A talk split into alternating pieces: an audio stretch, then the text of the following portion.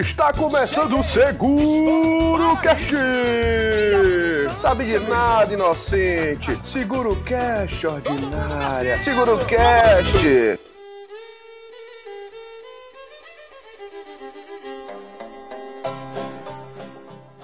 Olá, pessoas ordinárias! Está começando mais um Seguro Cast. Eu sou Nilo Barroso e hoje de manhã eu acordei, olhei para o horizonte, pus a mão no queixo, o pé em cima da pedra e me perguntei: planta maconha pode dizer que tem horta em casa? Rapaz, e quem tem dado pode dizer que tem dado em casa? Tárcio? Ih, cara, eu não sei. Maria Luísa? Pergunta aos universitários desse meu Brasil varonil. Menino Mamute? Galera, eu acho que tem horta sim e tem dado sim, tá? É isso aí. Muito bem, muito bem. Que coisa linda, coisa linda, coisa maravilhosa. Estamos aqui hoje com convidados especiais. Vamos começar hoje por Eliseu. Oi, pessoal. Eliseu. Valeu, Jean. Valeu, pessoal, pela oportunidade, pelo convite aí de participar. Oi, Eliseu. Oi, meu nome é Bruce. Seguro Cast.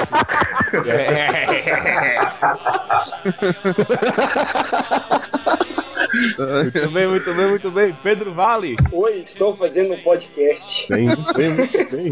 É quase a Siri respondendo essa aí, viu? Jogo Correia. Olá, olá, boa noite a todos. Valeu aí, Jean. Valeu, pessoal do Seguro Cast aí pelo convite. Muito bem, muito bem, muito bem. E hoje nós vamos fazer um programa muito legal, muito divertido sobre por que você voltou, rapaz. Mas antes disso, nós precisamos comentar, né? Onde a gente encontra o Seguro Cast. Então, por favor, curta, compartilhe, mande e-mail, mensagem, feedback, mensagem pelo pombo correio, mande sinal de fumaça para segurocast.com.br, facebook.com/barra segurocast, soundcloud.com/barra segurocast e por favor procura o segurocast no iTunes que você acha. E mais, se você quiser mandar e-mail, mande para e-mail arroba segurocast.com.br. There's whiskey in the jar. Now there's some take the light,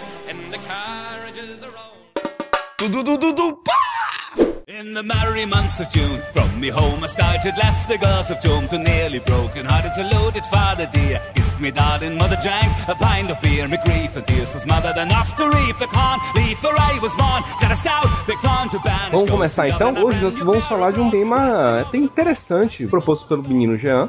E Eu nós- mesmo não. Não, imagina. Foi proposto pelo convidado. Foi mesmo? Ó, que coisa É. linda. Qual dos sete? dos vinte? Foi Buzu, famoso Pedro Vale também, mais conhecido Buzu, que ele mandou, por acaso, ele mandou no chat alguma coisa, pô, por que não fala de, de retorno ao Brasil da galera? Que eu falei que eu conheço muita gente que voltou e todo mundo sempre fala de algum choque cultural ou de, de algum problema que passou na volta ou de alguma solução, às vezes. Então eu achei o tema bacana pra trazer pro cast pra a gente analisar essas vertentes até psicológicas do comportamental da volta de uma cidade pra outra. Quando, quando você muda de pra outra realidade, volta pra aquela sua situação inicial, né? Tipo o Nilo, uma pessoa que se que fez um intercâmbio de, de feira em Salvador. Exatamente, exatamente. Quando ele voltou pra feira, ele, ele voltou diferente. Vamos falar de coisa boa, né? E aí, já. já Falando em feira, Mas, não vamos falar de feira, conta. não. Vamos falar de coisa boa. Vamos falar de TechPix. Você tava na roça na época que TechPix passava na televisão dele. não seja TechPix. Vamos voltar pro Enquanto- programa, bora. Vamos lá, Maria Luísa. O que que você pode falar um pouquinho mais sobre, a gente, sobre esse tão polêmico tema? Acho que talvez o que Jean pode estar tentando traduzir isso enquanto tema é a tal depressão pós-intercâmbio, né? Porque às vezes é, fica uma situação complicada de entender. Às vezes você tá lá curtindo sua vida lá em algum outro país e sente saudade de casa, sente saudade da sua família, sei lá, sente saudade da comida da avó. Mas aí quando você chega, que você tá com tudo isso, que você tá lá morrendo de saudade, já começa a ser aquele motivo de depressão, de inadequação, de tipo, o que é que eu tô fazendo aqui? Larguei lá, sei lá, o primeiro mundo pra voltar pra cá. Então, acho que é uma situação bem dúbia. E, se não me engano, isso é tema, inclusive, de vários artigos de psiquiatras, de psicólogos, porque essa é, é- é um pouco da saudade de casa, mas vem junto com essa síndrome de regressar, com, esse, com essas inadequações todas. Então, acho que é interessante a gente conversar um pouquinho sobre esses sentimentos, essa mistura. Eu acho que, sei lá, eu nunca passei tanto tempo assim fora e, nem nada, mas eu imagino que, tipo, essa volta, assim, meu Deus do céu, vi tanta coisa fora e agora eu tenho que voltar pra aqui. Sei lá, deve dar uma tristezinha assim no coração. Entendi, entendi. Primeiro eu gostaria de saber, assim, de todo mundo, todos os convidados que estão aí, né? O Eliseu, o Pedro e o Diogo. Queria saber de vocês, né? Mamute já de casa. Eu queria saber de vocês se é pra- se foram todos vocês foram pra Irlanda, de onde vocês são, de- como é que é a história de vocês? Quem quer começar? Ordem aí, ordem aí. Diogo, chame de você quer começar, Diogo? Sabia que ia ser ordem alfabética, mas tudo bem. É, bom, seguinte, eu sou da, da capital de São Paulo, né? Eu decidi ir pra Irlanda. é, nós três, eu, inclusive eu sou amigo em comum, Jean, Eliseu, Buzu. A gente teve bastante contato lá, na, na- lá em Dublin. É, bom, eu ta- eu tava trabalhando, eu tinha estabilidade no trabalho, mas assim, acho que acho que até tem um pouco, pouco disso em cada um. Você tem aquela vontade de mudar, sempre quase a mesma coisa. Você quer sair, principalmente você quer aprender um novo idioma, uma nova cultura, viajar. Eu acho que foi isso que me motivou, né? A empresa já estava num, num momento bom, estava de crescimento, eu consegui um acordo é, com eles, eles, eles me mandaram embora, então eu peguei toda a restituição para poder viajar. Mas é, acho que é mais quando você vai viajar mesmo, quando você vai, você larga tudo, emprego, família, sei lá, o, que cada um tem, né? É, vai viajar para poder aprender, para poder estudar. É, eu acho que é, é mais para realizar um sonho mesmo. Acho que pode dizer, podemos dizer assim, mais para realizar um sonho ou sair da mesmice, alguma coisa assim, fazer alguma coisa diferente mesmo. Tá com quantos anos, Diogo? Eu tenho 23. 23, né? E Exatamente. Eliseu, conte aí sua história. Você é de onde? Quantos anos você tem? Eu sou um paulistano que mudou pro interior de São Paulo, pra Taubaté, e a minha história foi um pouquinho diferente. Eu não tinha a vontade real de ir pra Irlanda. Meu foco era outro, meu foco era, a vontade era ir para os Estados Unidos. Porém, apareceu uma oportunidade de trabalho com uma empresa brasileira lá. Aí o intercâmbio foi mais ou menos a trabalho, né? Mas foi um intercâmbio real, porque aí tinha realmente a possibilidade de estudar, de aprender o novo idioma, de, de aproveitar a vida como intercambista, porém já chegando com o emprego. Essa foi a principal diferença para a maioria do pessoal mesmo em si, né? Eu já fui a trabalho. Por acaso é o site especializado em intercâmbio, né? O site do quem quer ir para Irlanda consultava. É o site mais conhecido nesse, nesse segmento. E foi uma, uma coisa que eu não achava que eu ia ficar o tempo que eu fiquei. Acabei ficando nove meses lá. Eu achei que eu ia ficar só os seis meses. Depois dos seis meses eu achei que eu não ia querer voltar. Mas aí, por alguns motivos, mesmo questão do trabalho, acabei voltando. E eu acabei caindo na- nessa que a Maria falou. E depois que você volta, você sente um pingo de arrependimento por ter voltado, né? Aí você começa um planejamento novamente pra, quem sabe, ir embora de novo. Entendi, entendi. Mas ficou muito piada pronta. Você, assim, depois de nove Mas- meses você vê o resultado, né? Jean Fernandes, você, da Bora. vida, criado em Itapuã, com todinho, com ovo maltinho, que resultou na sua obesidade ainda na infância. Me diga, o que é que levou você a sair do Brasil? Normalmente é um conjunto de fatores, né? Eu acho que assim pra todo mundo também, uma questão de estar incomodado com a situação atual. Normalmente você sempre tem algum problema relacionado a isso, seja financeiro, seja afetivo, relacionamento. Normalmente você tá inquieto com a situação do momento. No meu caso foi de todas elas, do ramo afetivo, do ramo financeiro, de tudo. Tava quebrado, tava, tava na merda, tava ouvindo Pablo. E aí tava procurando uma saída, na verdade. É é uma rota de fuga pro, pra situação. E aí foi aí que minha prima, que tava fora do país, me, me falou das maravilhas do intercâmbio e etc. De morar fora, que eu não devia estar no Brasil, etc, etc, etc. Acabou que me chegou lá o, aquele velho sonho de sair do Brasil que tava lá guardado. Eu achava que eu nunca ia conseguir. E resolvi tocar pra frente, vendi tudo que eu tinha e vim embora. Foi mais ou menos por aí. Então diga por que, por que que você foi, Pedro, então? Então, eu sou o Pedro, mais conhecido aí como Buzu. Eu tenho 27 anos e mais ou menos isso que Jean falou, só que ele falou com palavras mais bonitas, né? A gente é publicitário, então tava foda ficar aqui no Brasil.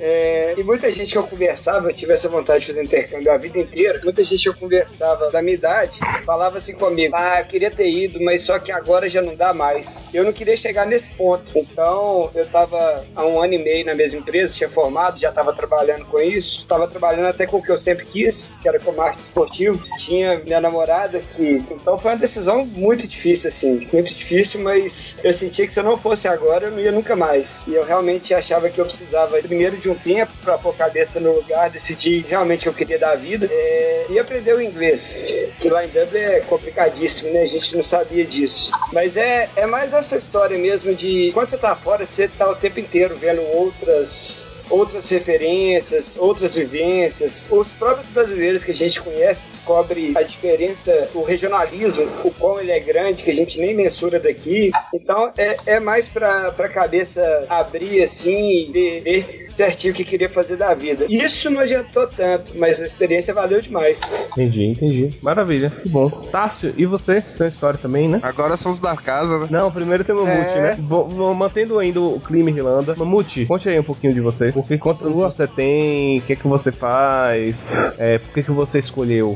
Eu tenho 23 anos. Na época eu tava estudando design de jogos. A Irlanda tem um campo legal nessa área, bem melhor que o Brasil, obviamente. Eu conheci uma pessoa que tava indo viajar pra lá, resolvi também. Fui pra ficar duas semanas, fiquei oito meses. Foi isso aí, Foi deportado. então. basicamente. Não, não. Eu peguei uma escola, peguei uma escola de inglês, fiquei, estudei, fiz bonitinho o curso, fiz todo o processo. Não fui deportado, é um orgulho pros meus pais isso. É que bom. Porque eles tinham certeza que isso ia acontecer. né? assim como todos os meus amigos. eles tinham certeza Engraçado, que isso ia engraçado que eu fiz essa piada com ele antes. Ah, por quê? Oh, Não é. você foi deportado? ele não queria. É, Pô, pelo menos eu voltava de graça, né? É. Quando eu fui, minha mãe perguntou, mas você tá comprando passagem de volta? Eu falei, ah, mãe, qualquer coisa a gente volta de graça. Como assim? Deixa quieto, deixa quieto. Tá Tudo bem. Vou fazer ali uns susto. negócios ilícitos, pipães. Ah, se pá, volta até com dinheiro, Mas enfim. A ideia foi essa. Eu tava com vontade de me enfiar na minha, na minha área mais profundamente, acabou não dando certo. E conheci uma pessoa muito maneira que tava vindo lá, acabei indo. Aí acabei trombando com o Jean no meio do caminho. Logo com quem? Ok. Logo É? com quem? É, tá bom. Tássio, e você, Tássio? Conte aí a sua história. Pô, cara, minha história não teve, assim, motivações e nuances tão emocionantes quanto os dos caras, até porque quando eu fui morar fora, eu era, era garota, devia ter uns 7, 8 anos de idade. Mas o que, a motivação pra, pra poder, na verdade, não só eu, mas com minha família toda ir morar na França, foi que meu pai foi fazer um doutorado lá na França. E aí nós passamos um ano morando lá por conta, por conta desse doutorado. Mesmo voltando depois de um ano, ele acabou indo e voltando algumas vezes pra lá, porque o doutorado ele é, ele se passa em média 3 a 4 anos fazendo esses estudos. Mas a gente morou um ano lá, foi assim meio chocante pra mim diversos aspectos, principalmente no caso de ser criança e principalmente pelo caso de, de, de ser latino, mas isso eu conto durante o, durante o percurso do cast. É, mas foi uma experiência interessante. Eu não tenho, eu não tenho muita intenção de voltar, de voltar à França para morar, mas eu já tô vendo as possibilidades de sair para poder estudar, poder de certa forma aprofundar meus estudos em educação no doutorado que agora eu vou fazer, que eu pretendo fazer. Não, eu sou velho, eu tenho 29 anos, gente. É.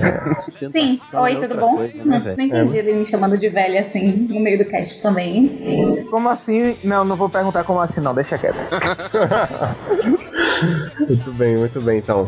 E você, Nilo, me conte como foi sua experiência de sair de Feira de Santana pra Salvador, esse intercâmbio cultural. Bom, Essa foi chocante. Mas isso Calor de vale feira, mesmo? calor de Salvador, a princesinha do sertão. pra galera do, do- de São Paulo, né? Então, Salvador fica aqui do lado, praticamente. Ou Feira de Santana, no caso, fica aqui do lado de Salvador. Fica, como de, de Jean, Jean uma vez na, na faculdade me perguntou, Nilo, qual a distância entre Feira e, e Salvador? Eu disse uma hora e vinte, né? Eu não tinha essa noção de quilômetros. A distância limpa, é isso mesmo, uma hora e vinte. É bem por aí. Eu entrava no ônibus e chegava lá, tava ótimo. E assim, foi, foi muito boa pra mim, né? Eu, eu vim pra cá, pra Salvador, com 18 anos. Eu tive até uma, uma educação que é, minha mãe ac- acabou é, me poupando de muita coisa. E eu tive que aprender na marra aqui. Então, resolver coisa em banco, aprender a fazer feira. Foram coisas que eu poderia ter aprendido lá, com meus pais do lado, só que aí eles hum, por uma filosofia mesmo, não acabaram não fazendo, né? E aí eu tive que aprender essas coisas sozinho. Uma coisa que é, foi muito boa aqui em feira, é, que em feira não tinha, né? Essa, é, aqui em Salvador tem bastante da diversidade. E a cultura também é diferente das pessoas de Salvador. As pessoas de Salvador têm um- uma coisa muito mais forte de querer sair, de querer fazer coisa fora. O pessoal de feira tem isso também, mas não tem tanta diversidade quanto tem aqui, né? Feira tem muito mais barzinho e é povo- é povoada assim. E também as pessoas de Salvador é, são bem mais diferentes também. Feira ainda tava surgindo muita gente que eu tô tentando conversar e tô lendo os comentários que vocês estão conversando aí. E aí tá foda de manter o, uma, um- uma linha de pensamento. Como desconcentrar o rosto. É, obrigado. A, a vantagem da distância também é muito perto de Feira de Salvador, então eu no começo eu ia direto pra, pra feira, eu ia todo final de semana pra lá. Pra vocês terem ideia, eu já tô aqui em Salvador, deixa eu ver, já tem 7, 8 anos, 7 anos que eu tô morando em Salvador. É, eu fui pra feira essa semana, né? A gente tá agora em julho, eu fui no, no último final de semana. E na, na última vez que eu tinha ido lá foi há dois meses atrás, no Dia das Mães. Então, assim, ficou muito mais espaçado pra ir, porque minha vida, eu realmente eu tô abraçando Salvador de uma forma de que, não, minha vida agora é aqui. Eu, tenho, começando a fazer as coisas aqui, minhas amizades, a maioria delas estão sendo aqui, ainda que eu tenha amigos em feira, mas assim, é muito mais difícil de, de me encontrar, porque é difícil de ir pra lá também. Então eu percebo Não, que pra- tudo tá ficando por aqui mesmo. E só pra interromper, até alguns amigos seus de lá, que você conheceu lá, estão tão por Salvador agora, né? Que de certo, de certo caso tem. No meu caso, né? Que eu lhe, lhe conheci lá e acabou que se estendeu e a relação foi se, se estreitando de amizade quando você foi pra Salvador, né? Isso, exatamente. Só que a UFBA tá em greve agora, então o Bob tá em, tá em feira agora. Ah, é, Bob tá em feira. Mas fique tranquilo, velho. Eu tô voltando pra Salvador mês que vem. Eu já tô procurando apartamento, mês que vem eu tô aí. Muito bem, muito bem, muito bem, Quer maravilha. dizer, e- Tássio tem experiência em intercâmbio em, em- na França e Paripiranga também, né? Que é Em feira também. em feira, Em o feira cara, também. o cara rodado internacionalmente. O nômade. Pois é, pois é, cara. Eu espero que esse podcast saia depois da minha demissão, viu? Pelo amor de Deus. Ninguém pode saber que eu tô planejando isso, não. Ele vai demorar pra ser lançado, relaxa. A não ser que eu corra, não sei. Não precisa correr muito, não, viu? Tem pressa não. É, tem pressa, não. Não, quem assiste o Jô Soares sabe que o Bira, que é o baixista da Sim. do Antigo Sexteto, fala, não, tudo é perto de Feira do Santana, tudo é perto de feira. Então deve ser mesmo. É porque feira é o entroncamento rodoviário, velho. É. É o maior Perto de feira, mas feira não é perto Tudo é perto de feira, exatamente. Não sei Pra você ir pra qualquer lugar, você passa por feira. Eu não sei se ele é maior Eu que o não Nordeste. Entendeu, Eliseu? Eu sei que da Bahia é. O maior entroncamento rodoviário é em feira. Agora do Nordeste não sei, mas É é o maior entro- o entroncamento do Norte e Nordeste e a segunda maior cidade do interior do Brasil. Ui. Feira, feira das Galáxias. Alguém aí olhou o Wikipedia, entendeu? Segundo o Wikipedia de feira, Wikifeira. É que nem dizem que Cajazeiras é o maior bairro da América Latina.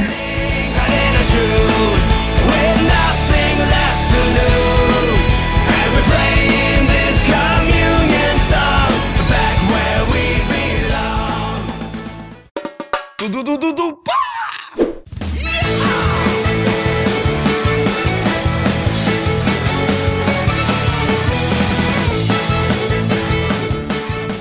Jean Fernandes, conte pra mim um resumo, faça pra mim um resumo de como está sendo essa vida aí na Irlanda.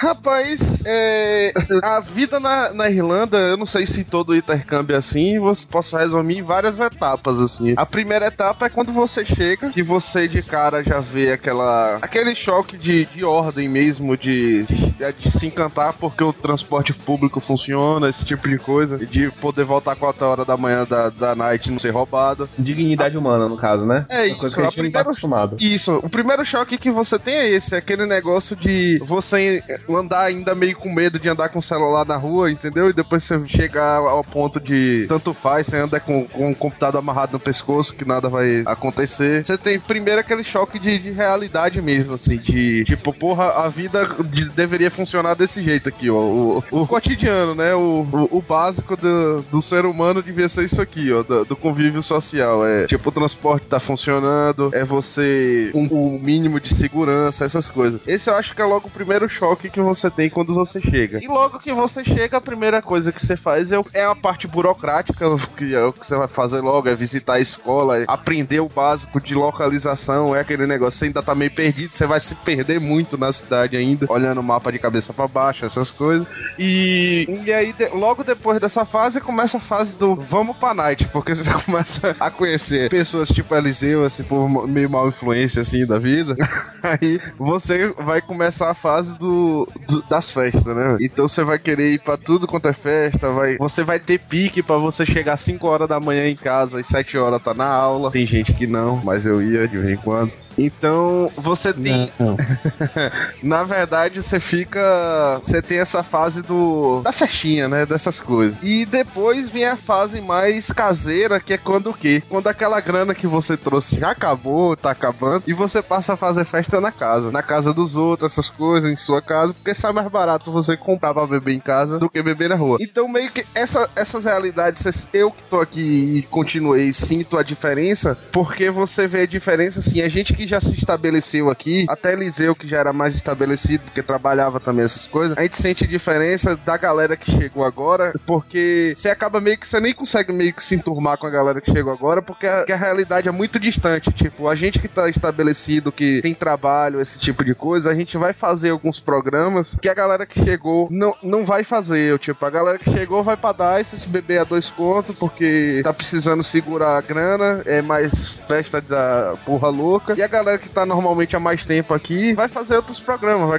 beber em casa, vai jogar poker, vai fazer, sair bebendo em todos os povos numa noite só, vai virar 25 shots, essas coisas, essas loucuras. Que, que normalmente quando você chega, você não tem condições de fazer ou não pode, porque você tem que segurar dinheiro, né? Então meio que rola esse choque, assim. Mas a fase atual é o que você passa aqui, é, é tipo o que eu tô passando agora é assim, tipo, querendo ou não, todos os meus amigos estão indo embora. Então, praticamente realmente foram todos, né? Tipo, Lion que morava aqui não tá morando mais na Irlanda, Eliseu, Diogo, Buzu, Carol, todo mundo que tá aí no chat, Mamute, todo mundo foi embora. E vai sobrando aquele negócio. Tem eu, tem eu, mais uns dois aqui, mais duas meninas que, que eram da galera. Tem que ficaram. Então você passa pelaquela fase agora do tipo, porra, tô sozinho aqui, todos os, o- os amigos foram embora. Aí você já começa a ter aquele negócio de, de pensar, porra, tá todo mundo no Brasil, será que a gente se volta? Você começa a ter aquela vontade de voltar no sentido de. Pra, pela companhia. Mas aí depois você pensa, porra, aqui eu ganhei euro, né, velho? Então,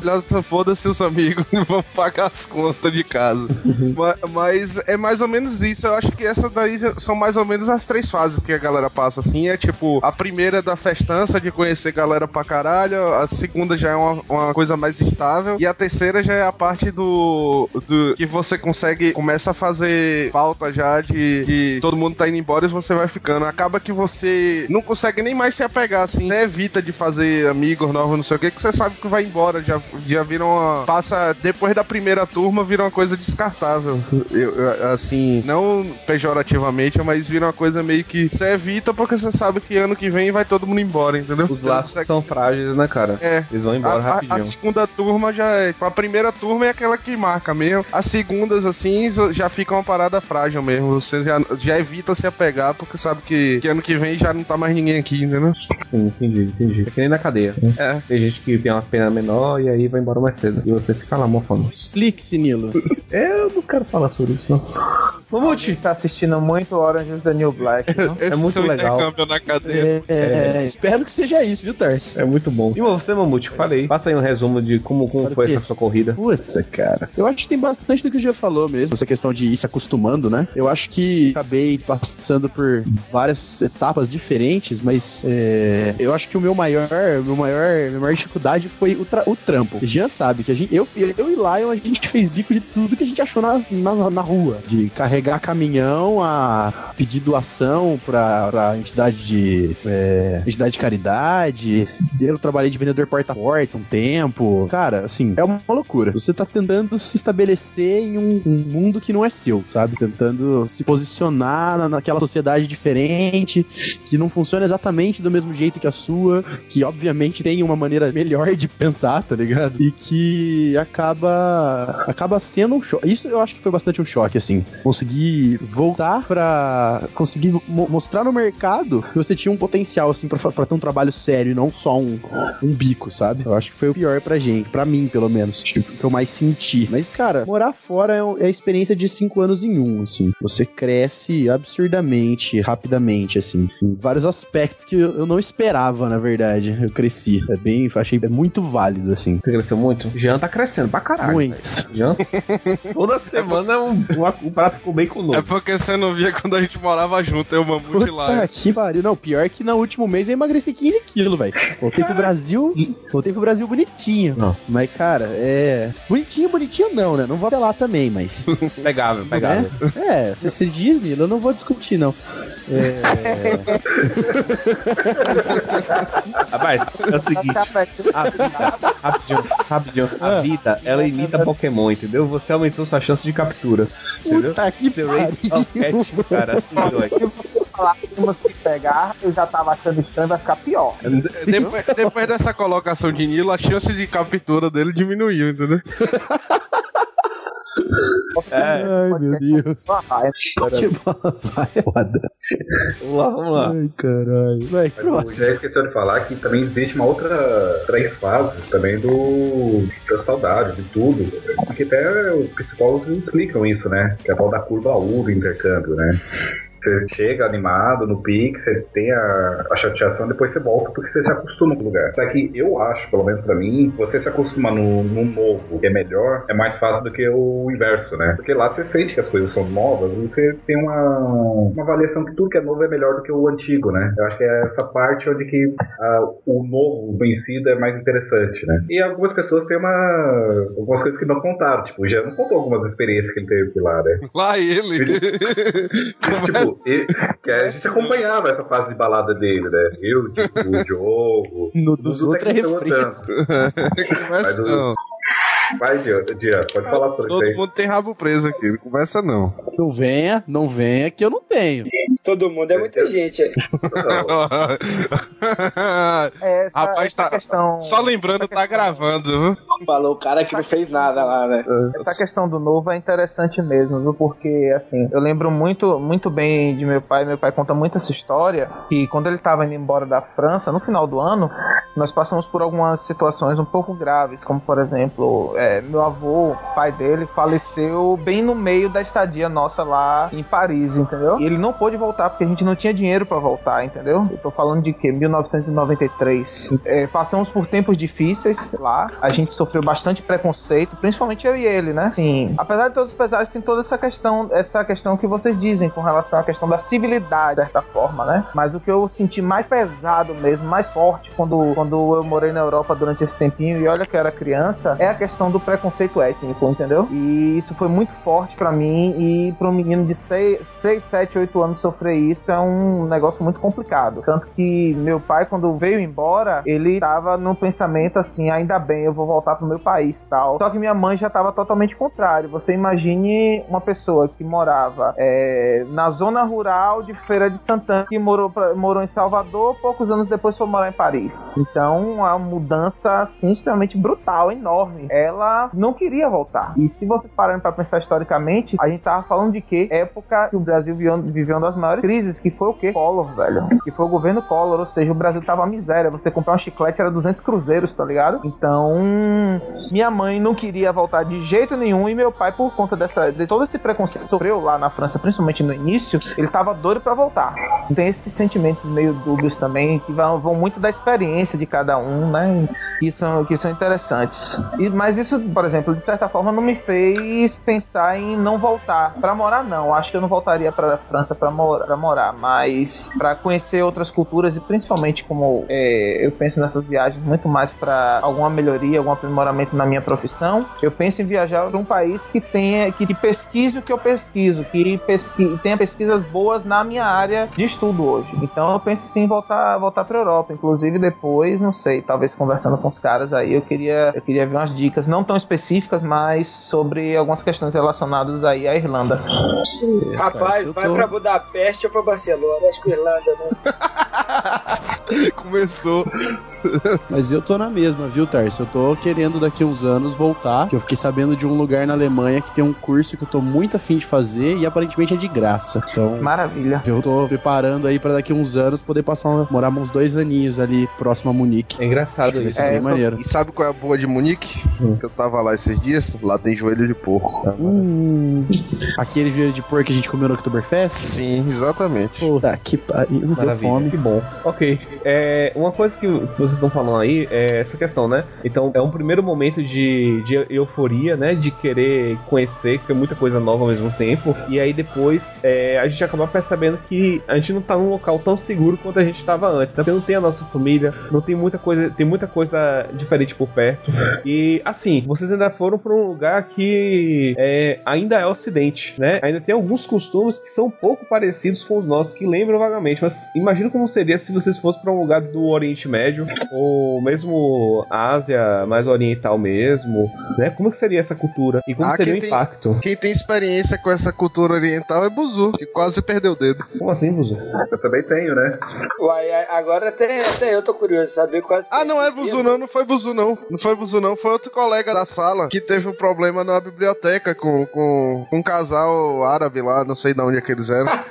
Era mais fácil eu misturar com eles, bicho. Já viu minha cara? É, você, você, você teve, teve um problema no Louvre, né? Mandaram evacuar quando você entrou. Mandaram evacuar. Cheguei lá nove dias depois do atentado lá. A gente tava. Só que o Louvre é tão grande, mandaram a gente evacuar o Louvre. A hora que a gente chegou na porta, já podia voltar. Nossa. É, desse jeito. Mas é, a França tava em estado assim. Bom, não digo de caos, porque logo depois do atentado, na teoria, é a hora mais segura, né? Porque toda esquina tinha exército, todo mundo muito armado. Você chegava na Torre Eiffel, ela tava toda cercada assim, sirene o tempo inteiro. Então, não só no Louvre, mas metrô parou com a gente. Que toda hora, eu acho que esses desavisados esquece mochila, né? E aí já viu, quando esquece a mochila, tem que parar tudo, evacuar o lugar, a tropa, a pessoal, o esquadrão de bomba ir lá olhar a mochila. É complicado. Essa questão da bem que Você segurança. não tem o nome do Jean, hein, Pedro? Senão você tá ferrado. Oi? Senão você tinha ido o segundo Jean da vida brasileiro morto lá. Ah tá, é outro jeito. Mas foi Londres, pô. Ah, mas Paris é bem pertinho, é tudo pertinho, mas um Jean brasileiro não faz falta. Um jean brasileiro não faz falta caralho. Mas quando você falou de, de cu- cultura oriental, já, o, o Diogo conheceu o, o coreano que morou em casa, né? E essa história, tipo, tudo bem, você é um outro país que tenha, teoricamente, a orient, é, ocidental, mas tem outras pessoas de outra nacionalidade morando junto com você, né? Você deixa a casa, sua casa, que era só a sua, e depois você vai dividir uma casa com mais cinco pessoas. Pessoas totalmente diferentes, de culturas diferentes. Então é, é bem complicado e, e acho que isso é o que mais, que uma, uma das coisas que dá uma boa experiência no intercâmbio é isso, né? Você voltar a ter que aceitar coisas que até então você não, não era obrigado, a se sujeitar a algumas que na sua vida normal aqui no Brasil você não passava, né? Acho que essa é uma parte bem legal também do. É, isso é verdade. Eu, eu, eu também morei com, com um coreano, né? Eu conheci o coreano que morou com, o Eliseu, mas eu também acabei morando com um coreano durante o tempo. E isso é verdade, o choque cultural é imenso, ah, é muito diferente. Ah, você. Acho que questão a tudo, na verdade, né? Questão a, a educação, a limpeza, que é o principal dentro de uma casa, né? É a parte da limpeza, é a parte do respeito, em questão de barulho, essas coisas, e realmente é tudo muito diferente. No começo você acaba ficando estressado, você quer brigar, você quer xingar, acaba fazendo isso. Quem tem o inglês, na verdade, né? Quem não tem xinga em, português mesmo. É, ou, ou- ou aprende o mais rápido possível o inglês pra, pra poder xingar. Mas eu tive, eu tive um problema muito grande com o coreano, né? Eu briguei com ele feio. Só não saí no tapa com ele, mas senão eu ia perder a razão. Mas briguei feio com ele. E, mas é, é- não, não adianta, você já se arriscou sair do seu país, né? Sair da sua cultura é, e, e entrar num, num outro país, aceitar a cultura de lá, não só de lá, porque a Irlanda tem intercambista de toda parte do mundo, né? É China, é Japão, não só, não só a parte ocidental mesmo, né? Não só os latinos, tem muito latino lá também. E você tá sujeito a isso, né? Não adianta, você tem que aceitar, assim, é, é conversar para que fique um ambiente agradável para todo mundo, né? E aceitar, não adianta, é cultura deles, né? isso eu só fui entender no final. É cultura deles. Não adianta você brigar. Ele é do mesmo jeito que pra você é estranho, por exemplo. Pra, pra gente é estranho comer fazendo barulho. É horrível. É, é- é- e pro coreano não. Pro coreano isso é extremamente normal. Eles têm. É praticamente obrigatório fazer barulho, digamos assim. Pra mostrar que a comida tá boa. É coisa. Você entendeu? Então é isso que acaba deixando um pouco complicado e bom até ao mesmo tempo. né? É complicado, é difícil, mas é muito bom se você for por algum outro país, seja por estudo, seja por uma simples viagem, seja por pra, é, trabalhar, você for- vai morar, alguma coisa assim, você já tá já tá sabendo aceitar as diferenças, você entendeu? Não, eu não preciso ir longe assim, não. Eu morei na casa só com gaúcho, até a gente conseguir se comunicar, bicho. Para, Isso é Ah, mas- se comunicar com o gaúcho, tchê. É, pra- só pra você ver que como brasileiro tem dificuldade de se, de, de se comunicar, né? Assim, não dificuldade, mas existe o di- o dialeto do sul, né? Tem os gaúchos. O Jean, quando eu conheci o Jean, eu olhava pro pessoal assim, olhava e falava, gente, o que, que ele tá falando? Eu não conseguia entender o que o Jean falava. O Buzu, mineiro, mas aquele mineiro de roça mesmo, muito difícil de entender. Eu olhava e falava, meu, de, de roça, interior, tanto faz. E assim, era muito complicado de entender. Eu olhava e falava, gente, eu também não tô conseguindo entender, fala meio arrastado, mas do mesmo jeito é, é estranho, é diferente ouvir um gaúcho, um, um mineiro, um baiano. Pra eles é a mesma, a mesma coisa, é, é diferente ouvir um paulista, você entendeu? Pior é eu que sou do interior de Minas, ficava perto de Anja, falava baianês também. O povo lá puxa um pouco. E eu tenho. É parecido, né? É, eu, eu sou o cara que mais pega sotaque na face da terra. Quando eu morei lá com os gaúchos, já falava bah, pior. Eu voltei pro Brasil falando moços, trem, bate, bergamota, ir aos pés. Ai, ai. Acho que o melhor, acho que a melhor expressão do gaúcho é, é abrir uma é, é da patente, né? Ab- Abrir patente, sei lá, alguma coisa assim. Pô, essa aí é foda, viu, velho? Essa aí tu não acredita até hoje. O que é? O que é isso? Rapaz, é uma privada. Sou um vaso sanitário. Oh, coisa boa. É, é assim, você tem que ir na patente pra ir aos pés, você entendeu? Você tem que abrir uma patente pra ir aos pés. E, a- e ir aos pés é as vias de fato de sentar na privada, número dois. Entendi. Eu ficava brincando que a patente do soldado era Ceviche ou Deca. Tem que saber quem é que tá aí, quem quem é que manda.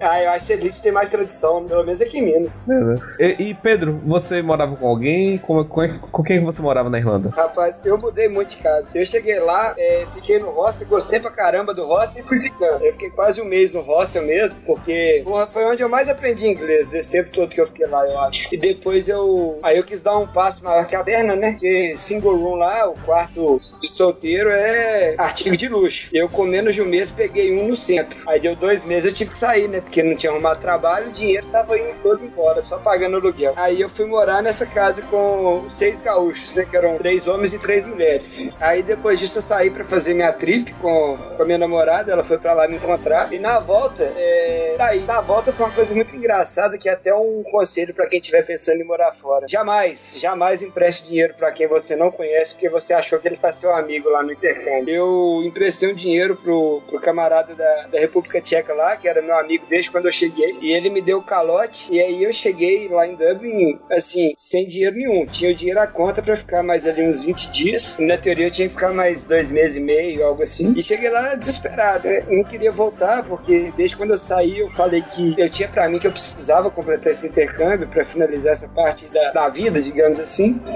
E, e aí eu dei uma sorte muito grande, que a gente, eu tinha um, um dinheiro preso aqui de uma complicação judicial de muitos anos. E no dia que meu dinheiro acabou, esse dinheiro do Brasil foi liberado. E eu consegui então ficar, e aí eu arrumei uma vaga com o cara. É, era eu, um outro brasileiro e um espanhol. Eu peguei a vaga temporária dele. Quando eu fui descobrir, o cara era aqui de BH também, tinha estudado com meus amigos. Ah, Aí esse salvou. voltou- é, aí quando. Não, ele voltou pra lá cheio de encomenda, né? Mãe foi lá, que já viu aqui, não tem jeito. Falei, ó, mãe, o cara é de BH também. Aí já viu, né? Foi doce, foi dinheiro, foi tudo.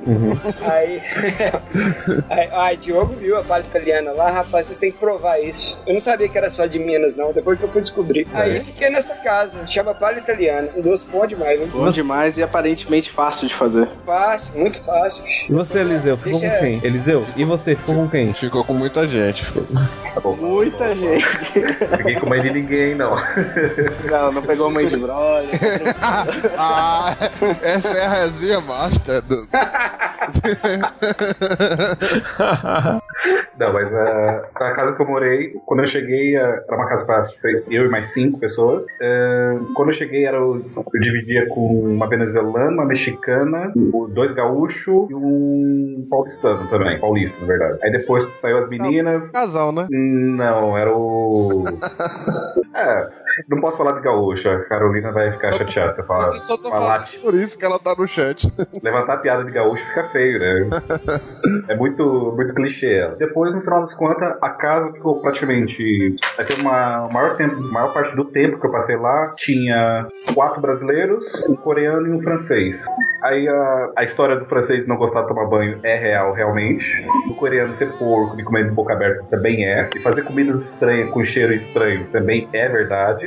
De deles serem ter uma outra visão do que é uma limpeza uma casa também era terrível. Como, é, como Aí assim? você acabava Como assim essa parte da limpeza? Eles têm uma outra visão, que, por exemplo, as casas na Irlanda não tem ralo. Não é o costume lavar um chão, por exemplo. Ah, rapaz. Eles acham que passar um pano é o suficiente. É, Algumas coisas tão simples que a gente faz hoje no dia a dia aqui no Brasil que não é comum lá. É, a questão de limpeza da casa, de das casas serem arejadas, coisas que devido ao frio não são tanto, são tantas, tipo assim, é uma janela pequena num quarto onde ela é uma abertura pequena porque a maior parte do tempo é frio, ela fica fechada. É muito carpete aquela casa, onde acaba dando uma sensação de poeira, essas coisas. É um pouquinho complicado isso. Aí essa parte cultural é a que mais pega. Aí depois a convivência com as pessoas mesmo em si. Eu tive atrito com um coreano e ao ponto de quase ir realmente, eu só não fui pra, na porrada com ele porque o flatmate, tipo, o meu flatmate, que é o que a pessoa que dividiu o quarto comigo, me segurou. Mas se ele não tivesse segurado, tinha saído porrada mesmo. É, Vocês que mexer com esses coreanos aí, vocês vão tomar um Kung Fu qualquer hora que vocês vão entender nem de onde que veio. Sa- Sabe o que era o mais engraçado? Eu conheci, eu conhecia o coreano de vista de uma da Dices, que é uma nightclub lá, e ele era muito estranho. Eu falava, meu, esse moleque é muito estranho, tomara que eu não queria conhecer ele. Passou acho que um mês depois eu vejo ele na casa.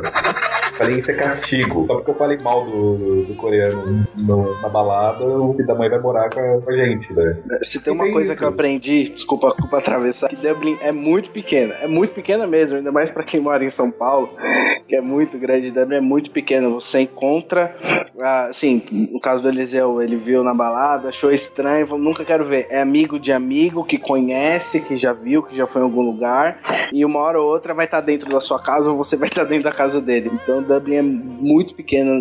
Questão disso daí é muito estudante que se conhece, tá todo mundo praticamente na mesma, ah, na- no mesmo barco, você entendeu?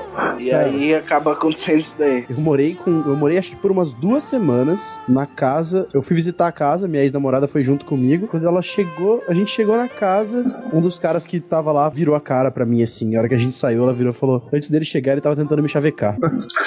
Que legal. Ah, o É mais legal assim, que aconteceu cara. A vida lá em Dublin é isso. Uma coisa legal que aconteceu comigo lá foi o seguinte: uma, uma conhecida nossa em comum, do- dos convidados hoje, tinha uma flatmate e ela era meio chatinha com todo mundo. Aí depois, de muito tempo, depois que eu voltei, ela foi me adicionar no Facebook. Eu ali tinha amigos em comum da minha infância e, tipo, por que, que ela conhece essas pessoas? Depois que eu fui ver, tinha 20 anos que eu não via a pessoa e ela era flatmate de uma conhecida nossa lá. E eu chamava ela de chata.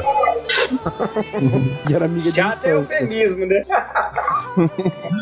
Ai, ai. Muito bem. Rapaz, mas eu acho que a gente se prendeu muito a Dublin aí. Eu acho que a gente pode Voltar agora, né? voltar, porque senão nós vamos contar tudo, não vamos deixar nada de curiosidade pra quem quiser ir lá. É, e Jean não vai dormir hoje, né? Nem trabalhar amanhã. Não. Ai, isso aí é impossível ter que trabalhar.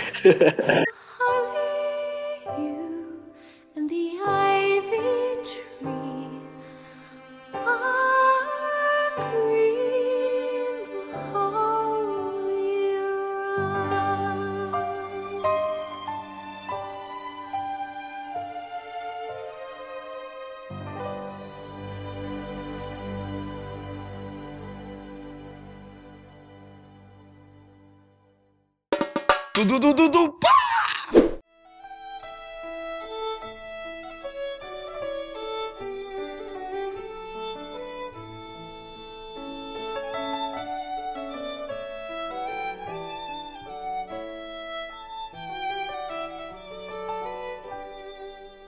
E como é que foi voltar pra vocês? Como é que foi Mamute pra você voltar? Acho que o Mamute foi o primeiro aqui, né? Do, da galera, dos convidados hoje. Quer dizer, o Mamute é do voltar? né? Eu acho que sim, da galera que tá aqui, você foi o primeiro. É, é Mamute, depois Diogo, depois Eliseu. Eliseu, depois É, eu, eu depois voltei você. a- Você foi o último.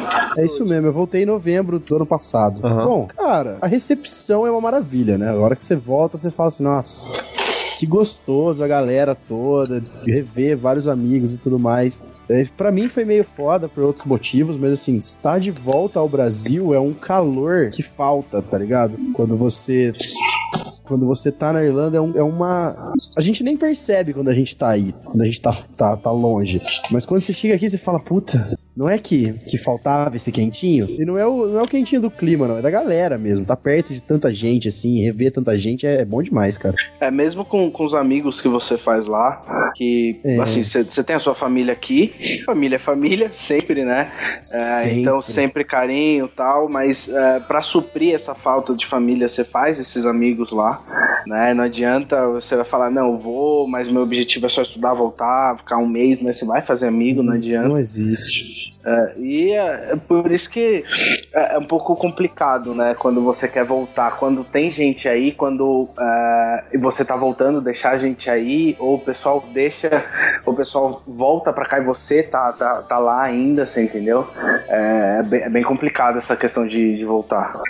É, realmente. Mas assim, pra complementar até, quando foi, Mamute, que você de- decidiu que, que era a hora de voltar, ou decidiram por você que era a hora de voltar? A imigração. Quase isso, mas não, no caso não. Dessa vez não.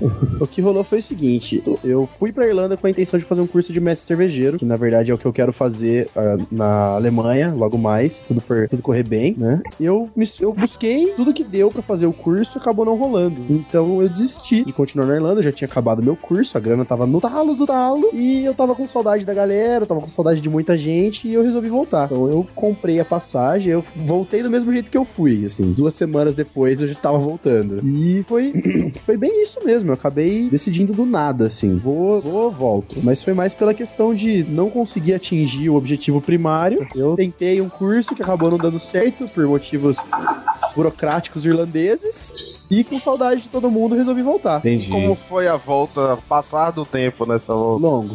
foi bem difícil. O meu, meu retorno foi foda. É, aconteceu muita coisa, assim. É, é meio estranho, porque você tá. A gente, quando tá aqui, a gente tá muito acostumado a fazer as coisas rápido, né? A gente já tá com tudo muito pronto. A vida nossa no país que a gente nasceu é muito, muito é, estruturada, pré-montada. Você tem escola, faculdade, trabalho, curso. E quando você volta da, quando você volta, assim, pelo menos eu, quando eu voltei, eu cheguei aqui, olhei pro lado e falei, cara, tem nada pronto pra eu fazer aqui, sabe? Aí você vai começar a caçar as coisas, você vai voltar aos contatos antigos, tentar um trabalho novo, é, rever a galera, sabe? Aí você vai remontando dia após dia, assim, do mesmo jeito que você construiu tudo naquele tempo que você passou lá, construindo uma vida, você volta pra cá e você tem que reconstruir. É bem mais fácil, porque você já tem todas as pessoas que já estavam perto de você antes. Mas ainda assim, você tem que reconstruir tudo, tá ligado? E como eu é achei bem interessante esse ponto. E o que, que você sentiu quando você justamente passou por essa situação de ter que recomeçar algumas coisas? Tem que recomeçar quase tudo. é, Mas qual foi a é sensação? Terrorizante, na verdade. É um pouco terrorizante, assim. Que você tá. Você tá no seu ambiente, onde você tá su- Você deveria estar completamente acostumado a estar, mas você não tá completamente é, livre. Você não tá completamente. Você não tá. Eu acho que assim, a sensação de liberdade que eu tive na Irlanda é uma coisa que eu nunca não, não consegui re- reaver ainda, sabe? Eu tô, tô buscando ela de novo. Então, acho que é a maior diferenciação, assim. A gente acaba aprendendo algumas coisas e perdendo alguns outros hábitos, né? E isso acho que é a maior, maior diferença pra mim. Eu ainda tô tentando me acostumar a estar de volta, mesmo, mesmo já tendo bastante tempo. Eu ainda tô buscando algumas coisas que eu tive lá. E a sensação é bem essa de, de, de assustar, assim. Você acha que as coisas vão ser de um jeito, como eram antes, e de repente não é bem isso. Porque não, não é porque as, não é que as coisas mudaram. Você mudou. Você é uma pessoa diferente. Você cresceu muito. Você quem passou pela E aí? experiência, não foi? Não foram os É, outros. é você que passou pela experiência e tudo à sua volta agora é um pouquinho diferente. Cara, eu sinto isso quando eu vou em feira, pra você ter uma noção. Sério? Sério. Porque é engraçado, porque assim, as coisas mudam, mas assim, você te- teve tanta coisa que mudou pra você que você volta e você acaba vendo muito mais coisas ao redor. Você percebe outras coisas, A né? perce- Você é- percebe outras realidades. Isso, você percebe que, que as, as pessoas mudaram, que as- a cidade mudou, mas não mudou tanto assim quando você tava esperando que mudasse, porque você mudou muito também. É. Você acaba se desenvolvendo. E quem, ma- quem mais se, é, se sentiu assim? Teve essa mesma é, vivência? É, Eliseu, Diogo Pedro? É. No meu caso, eu acho que a- o assunto que você tem, por exemplo, no primeiro mês quando você volta, com qualquer pessoa, é falar da sua experiência, né? E a experiência é muito interessante pra você. Às vezes pra pessoa até pode ser, mas não tão interessante quanto você imagina que seja, né? Aí dá a impressão que às vezes você fica até chato em falar, em comparar. Que, por exemplo, você vai tomar uma cerveja e você compara que aqui o copo é pequeno, lá o copo é grande. Ah, que aqui a cerveja é estupidamente gelada e lá não é tanto. E tem toda essa, essa diferença, né? E começa a ser uma coisa chata, né? Aí as pessoas começam. Às vezes você deixa de falar as coisas, você fica, começa a ficar quieto. Você começa a ter uma reações diferentes em grupo, né? Começa a ter atitudes diferentes. Tipo, Até pra não ficar aquele cara, tipo, jogando na cara que você foi, passou um tempo fora, Aquele morou cara fora. babaca. A palavra é essa, babaca. Exatamente. Rapaz, é igual o Howard quando volta da, do É, quando volta do espaço. É, é aquilo ali. Exatamente igual, velho. Acho que todo mundo se policiou com isso um bom tempo quando chegou. Quem assistiu já pensava nisso toda vez que você fala, não, porque lá na Europa, não, bicho, vai lá, e- aí você já fala, porra, já tô falando demais sobre isso. Tô chato, tô chato. Tô é, chato. Eu, ficava, eu ficava pensando bastante nisso, cara. Primeiros dias, assim. Aí agora tipo, também- Fica quieto. É, e o mais legal é que agora a gente começa a fazer o contrário, né? Do tipo, espera que as pessoas perguntem pra você falar alguma coisa. Tipo, eu tô nessa. Às vezes as pessoas. Fica dando a indireta. Não, nem, nem, é indireta.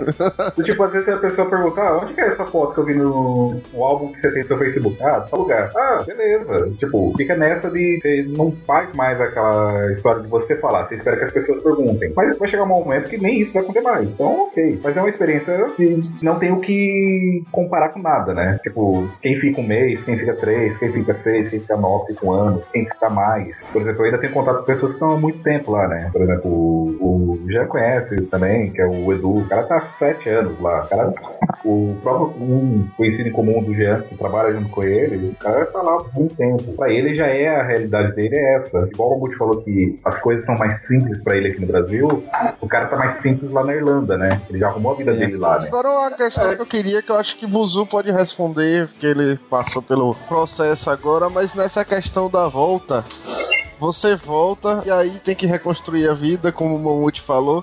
Como é que fica assim questão de trabalho? Porque tem muita gente que acha que por ter experiência fora vai chegar já multimilionário, dono de empresa, que vai, vai virar gerente, diretor de empresa. Como é o Quem processo aí? Pode Quem ir, dera. pode ir cada um na ordem, aí, vocês que passaram. Ilusão, ilusão, como é bom.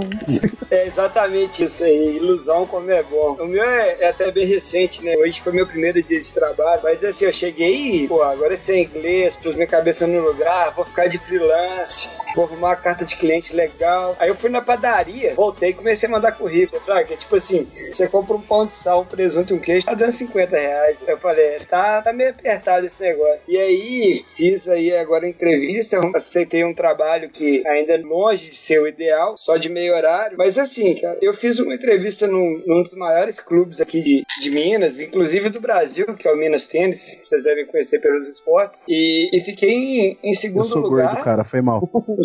Gordo aqui é o que não falta, né? Eu não tenho nem ideia do que é o Minas Tênis, brother. que é isso, velho? Mr. Pan aí, ó, Thiago Pereira, nadador do Minas. Parabéns pra ele. Tá vendo, né? Minas Gerais representado. Mas enfim, o trabalho. Aí contou muito, né, cara? De verdade contou na, na entrevista. Eu tava. Eram seis pessoas, eu era o único que não era pós-graduado. E fui pra final com esse outro menino lá. E no meu caso ele pegou o trabalho, né? Então não adiantou de porra nenhuma, na verdade. Mas eliminei, eliminei quatro pessoas ali. Mas é isso, cara. A gente acha que vai voltar achando que essa maravilha. E não tá, velho. Tá difícil, cara. É, tá custando um absurdo de caro pra uma empresa ter um funcionário, assim, sabe? Igual eu agora eu tô trabalhando do esquema de, de sem carteira, porque não tenho. A galera tá, tá sofrendo muito com essa, com essa crise O mesmo. nego falou que a outro- crise na Irlanda tava quebrando a galera. A crise aqui tá quebrando mais forte, velho. É, mas por outro lado aqui, cara, eu tô fazendo freelance demais, tanto de fotografia quanto de design, porque a volta ao Brasil tem essa vantagem que vocês estavam falando antes da família e dos amigos, que é isso, aqui você tá amparado por muita gente, né? Lá na Irlanda tem a vantagem tanto de brasileiro pra quando você chega, que realmente é quem segura a onda, te ajuda. Pô, eu fiquei doente lá. Pergunta se algum amigo gringo é lá no hospital. Ou se algum que tá aqui no post, tá, no, no podcast também. Mas tinha um brasileiro lá pra ir comigo no. Ô, louco, meteu a cara nos brothers. Briga, briga, briga, briga, é. briga, briga, briga, briga, briga, briga. Se eu falasse que o Jean que o violão tava lá com o Guinness, ele ia lá no hospital. Ô, o cara tá morrendo e nem pra postar no Facebook, pô, tô morrendo, vem me visitar. Eu não é. sabia que ele tava no hospital. O Jean foi lá só buscar o violão que eu ia dar pra ele. Nem perguntou se tava bem, não. Você tá internado, né? Vai morrer, vai morrer, vou buscar o violão. A herança, né?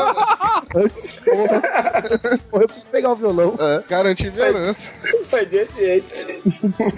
Mas é isso, cara. Não, não adianta achar que essa experiência, essa experiência lá fora é muito boa pra outras coisas. Você enxerga as coisas aqui de, de um outro ângulo, você tem uma cabeça muito diferente. É difícil se acostumar, principalmente pra mim, com a questão da segurança. Segurança é, é o, é o nível da Europa é, é outra coisa. Né? Você, você pensar, aqui em casa minha mãe foi trocar de carro, a gente tava olhando o carro com ar-condicionado. Não pelo luxo, mas pelo fato de estar perigoso andar de janela aberta. É, tipo, ao nível que tá. É isso mesmo. E assim, quando você fala, Pedro, do é, sobre o mercado de trabalho também, é, assim, eu tô, eu tô trabalhando hoje em dia com recrutamento e seleção, né? Desde fevereiro que eu tô, tô nessa, né? De estagiar nessa área, porque é uma das primeiras áreas de psicologia que abrem. E aí eu, pô, tô precisando de estágio, vou pegar estágio e tô, tô nessa até hoje, tá muito legal. Assim, eu nunca parei pra, pra, pra saber qual é, é, qual é o, a vantagem de um, uma pessoa que faz intercâmbio pra outra pessoa que não faz, né? Além da língua. Mas assim, tem, acho que a questão da língua, acho que a questão de ter- passar por essa experiência, ela acaba mexendo tanto com, com a pessoa que acaba trazendo até uma, uma questão de maturidade, que é bom pra alguns cargos também, entendeu? Então, alguns cargos a gente, a gente precisa que a pessoa tenha uma certa maturidade, tenha uma certa visão, uma visão mais ampla. Que acontece? É, a pessoa que faz intercâmbio, ela já tem uma noção bem maior do que uma pessoa que nunca saiu do, da cidade, né? Viajar é, um- é uma atividade cultural que enriquece muito a gente. Tanto é que a gente faz isso até hoje, né? Eu acho. É, eu acho que também vai, vai do cara saber explicar o que, que, ele, que ele retirou dessa experiência, né? Não adianta eu chegar no meu recrutamento de seleção e falar, ah, é, fui lá aprender inglês. É. Né, eu fui lá, eu viajei, eu vi outras culturas, eu enxerguei de outro modo as coisas, eu vi como eles trabalham na minha área lá, que é totalmente diferente. Você tem que saber o que, que você tirou de proveito daquilo e saber passar isso pro, pro Isso, cara que tá te exatamente. entrevistando. Entendeu? Porque se for experiência por experiência, é, o cara vai ficar com um cara que, que nunca saiu, nunca foi embora. Eu acredito que essa experiência, talvez até em trabalho aqui fora, ele pode ser bom no posicionamento aí, no caso de, vamos dizer, supor, um McDonald's da vida, por exemplo. Se o, o cara pode é, chegar.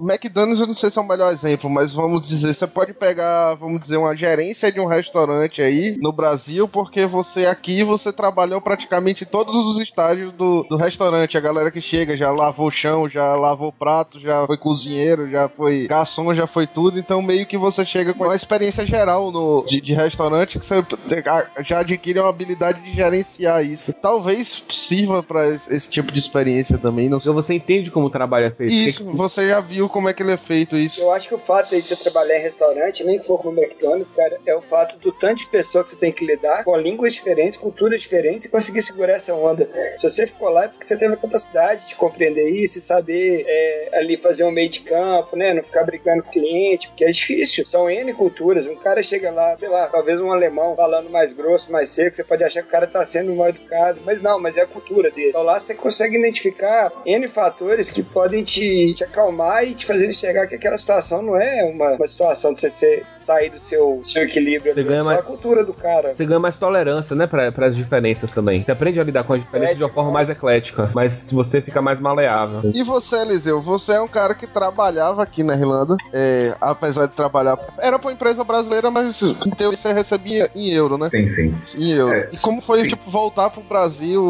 pra ganhar em real e, e a diferença de mercado e tal? Não, eu continuo ganhando em euro ainda. Ah, então você tá, tá, tá ganhando em euro Não. e gastando em real. Isso é bom ou ruim? Não, na verdade é assim, o... eu já trabalhava pro pessoal desse site, aí surgiu a opção dos seis meses de um trabalho full time, né? O dia inteiro, e é onde que eu realmente fui. E voltando, eu ia encerrar esse período full time e ia reduzir. Só que não reduziu. Aí eu, aí eu cheguei, a gente fez uma reunião e fixou. A gente manteve o- a indexação com euro e eu continuo recebendo em euro, né? Só que aqui eu podia receber em Libra, que não ia dar.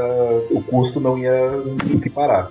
Mas uma coisa que eu queria voltar até um pouquinho no assunto é a experiência de você morar, de trabalhar fora, é que você perde o preconceito com o que algumas pessoas chamam de subemprego, né? Tipo, de aceitar trabalhar uma coisa que não é na sua área, de sujeitar alguns empregos que aqui no Brasil você não faria. Que, por exemplo, eu tive a sorte de continuar trabalhando numa coisa que eu, que eu, que eu realmente já fazia. Eu não mudei, não mudei nem de empresa. Eu não precisei me readaptar. Apesar de trabalhar dentro do escritório com outras pessoas, só tinha eu e mais um outro brasi- uma, uma brasileira no escritório. Tinha mais acho que 18, 19 pessoas, alguns outros, não todos eram irlandeses, mas que não falavam português. Eu tinha que me virar. É, no começo era aquela coisa, tipo, fica acanhado, que meu inglês era, sempre muito péssimo. Com o tempo você acha que você tá falando melhor, você começa a soltar, você começa a fazer amizade, você começa a pegar o sotaque da pessoa mesmo, se começa a compreender melhor, onde você começa a ter uma convivência interessante e onde começa a ser começa a ser produtivo, começa a ser uma imersão cultural mesmo na, na vida dele. Tem algumas coisas bem diferentes dele, por exemplo, com relação ao trabalho, e principalmente quem trabalha na nossa área, melhor que ninguém pode falar que, tipo, a distração é muito grande durante o dia. Tipo, de, de olhar Facebook, de olhar WhatsApp, de, olhar aplicativos do celular e por aí vai. Pelo menos o que eu notei deles, dos irlandeses, eles estão muito focados no trabalho. Sim, eles isso é verdade. Tipo, eles chegam 8 e meia, 9 horas, não param pro almoço, porque pegam um lanche e comem no computador. Eles param realmente pro, lan- pro café da tarde, pro chá da tarde, mas 5 e meia, 6 horas eles estão indo embora. Enquanto nós brasileiros, não, a gente vai ficar até mais tarde. E lá eles têm esse costume realmente, isso porque no, na maior parte do ano. No, no verão eles vão embora bem mais cedo, né? Porque eles querem aproveitar o sol.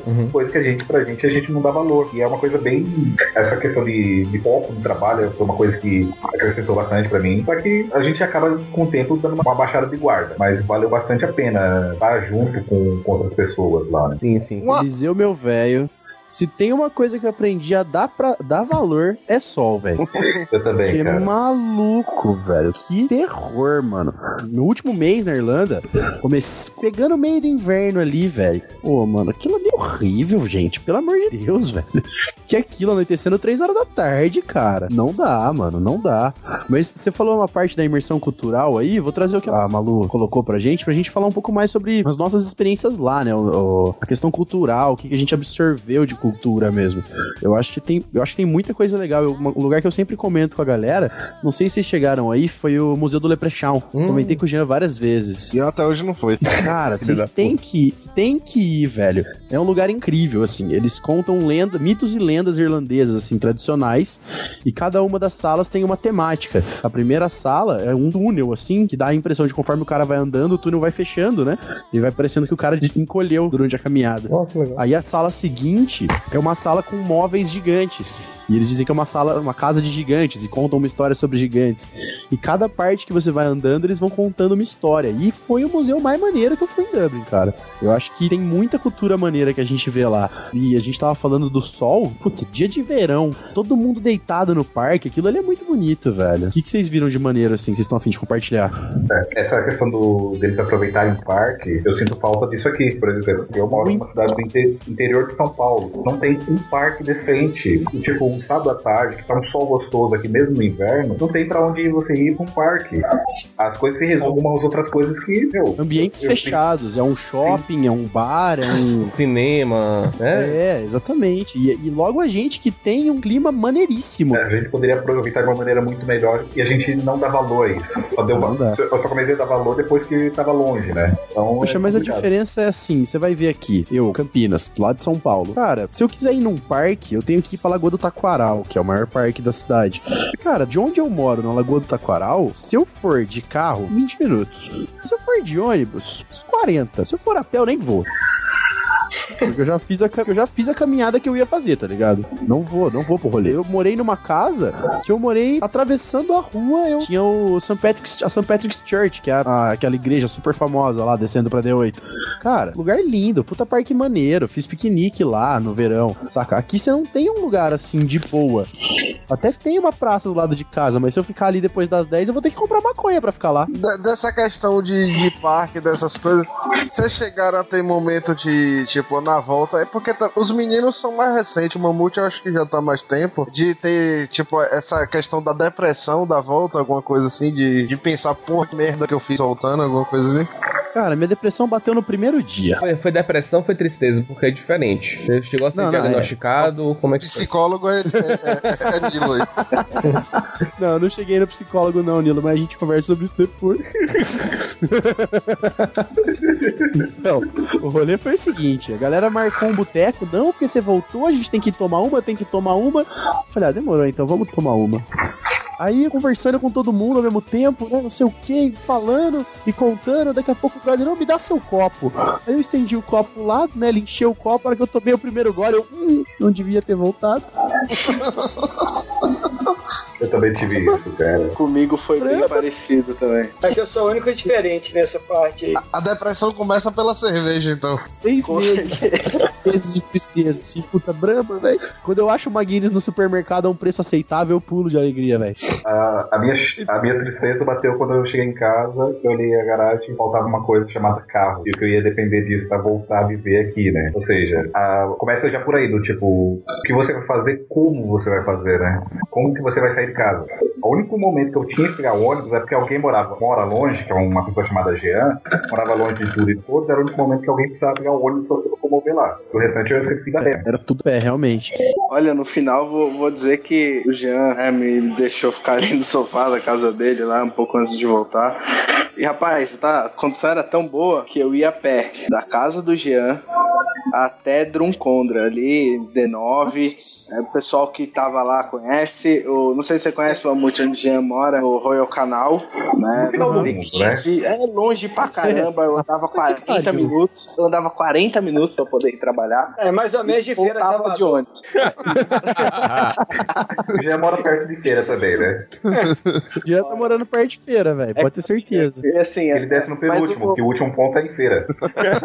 A referência dele é tipo, ela pega o ônibus X e desce no penúltimo ponto que é da minha casa, mas o último é em feira. Bicho, essa é. uma história muito boa do intercâmbio.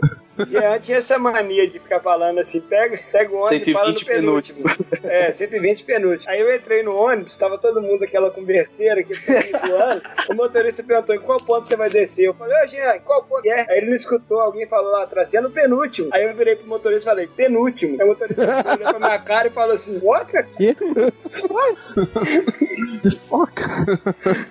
Exatamente, exatamente. Eu tava ali do lado na hora. Eu, eu, que- eu que saí pro Buzu ali. Ele, qual que é o ponto? Qual que é o ponto? Eu falei, é o penúltimo, é o penúltimo, né? E assim, o inglês de todo mundo muito bom, né? Todo mundo ia pra escola, bonitinho. Aí ele olhou assim, olhou. Acho que aquela cara que, como fala penúltimo, ele olhou pro motorista e falou, penúltimo. Aí. Não, eu vou lançar pior. Eu vou lançar pior. Eu tô pensando aqui como é que eu diria penúltimo, tá ligado? Eu não tô conseguindo, velho. Não tem jeito, ninguém sabe. Ah, Você pode falar, tipo, um antes do último. É, você the one entendeu? before the last. Do last. É, Não, mas, exatamente. cara, tem que ter uma palavra, velho. Depois é fácil, todo mundo sabe. Exatamente. Todo mundo vai preferir pagar. Vou vou pro último esse e dane-se a diferença de preço da passagem.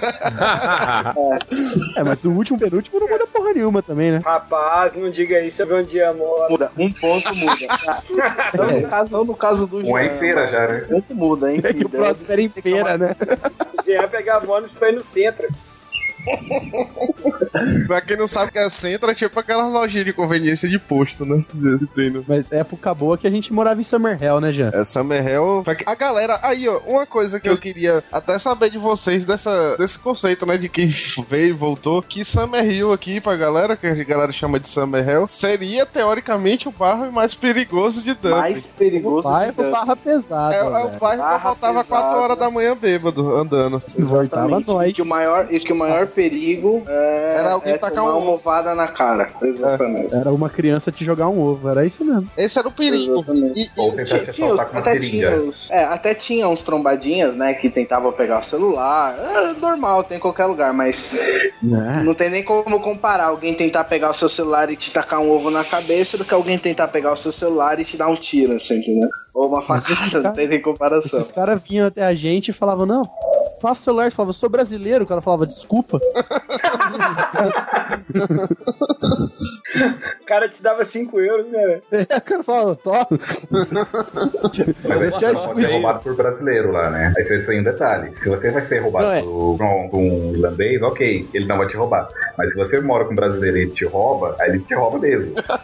Mas isso é mais provável que de acontecer do que do, do brasileiro. Não, do, isso do aconteceu. Isso aconteceu comigo lá. Foi mesmo? É, eu Tem uma acredito. longa história, isso aí dá uma, dá uma novela ainda. Mas ele saiu no lucro. ele deu troco, ele deu troco antes de dar o problema.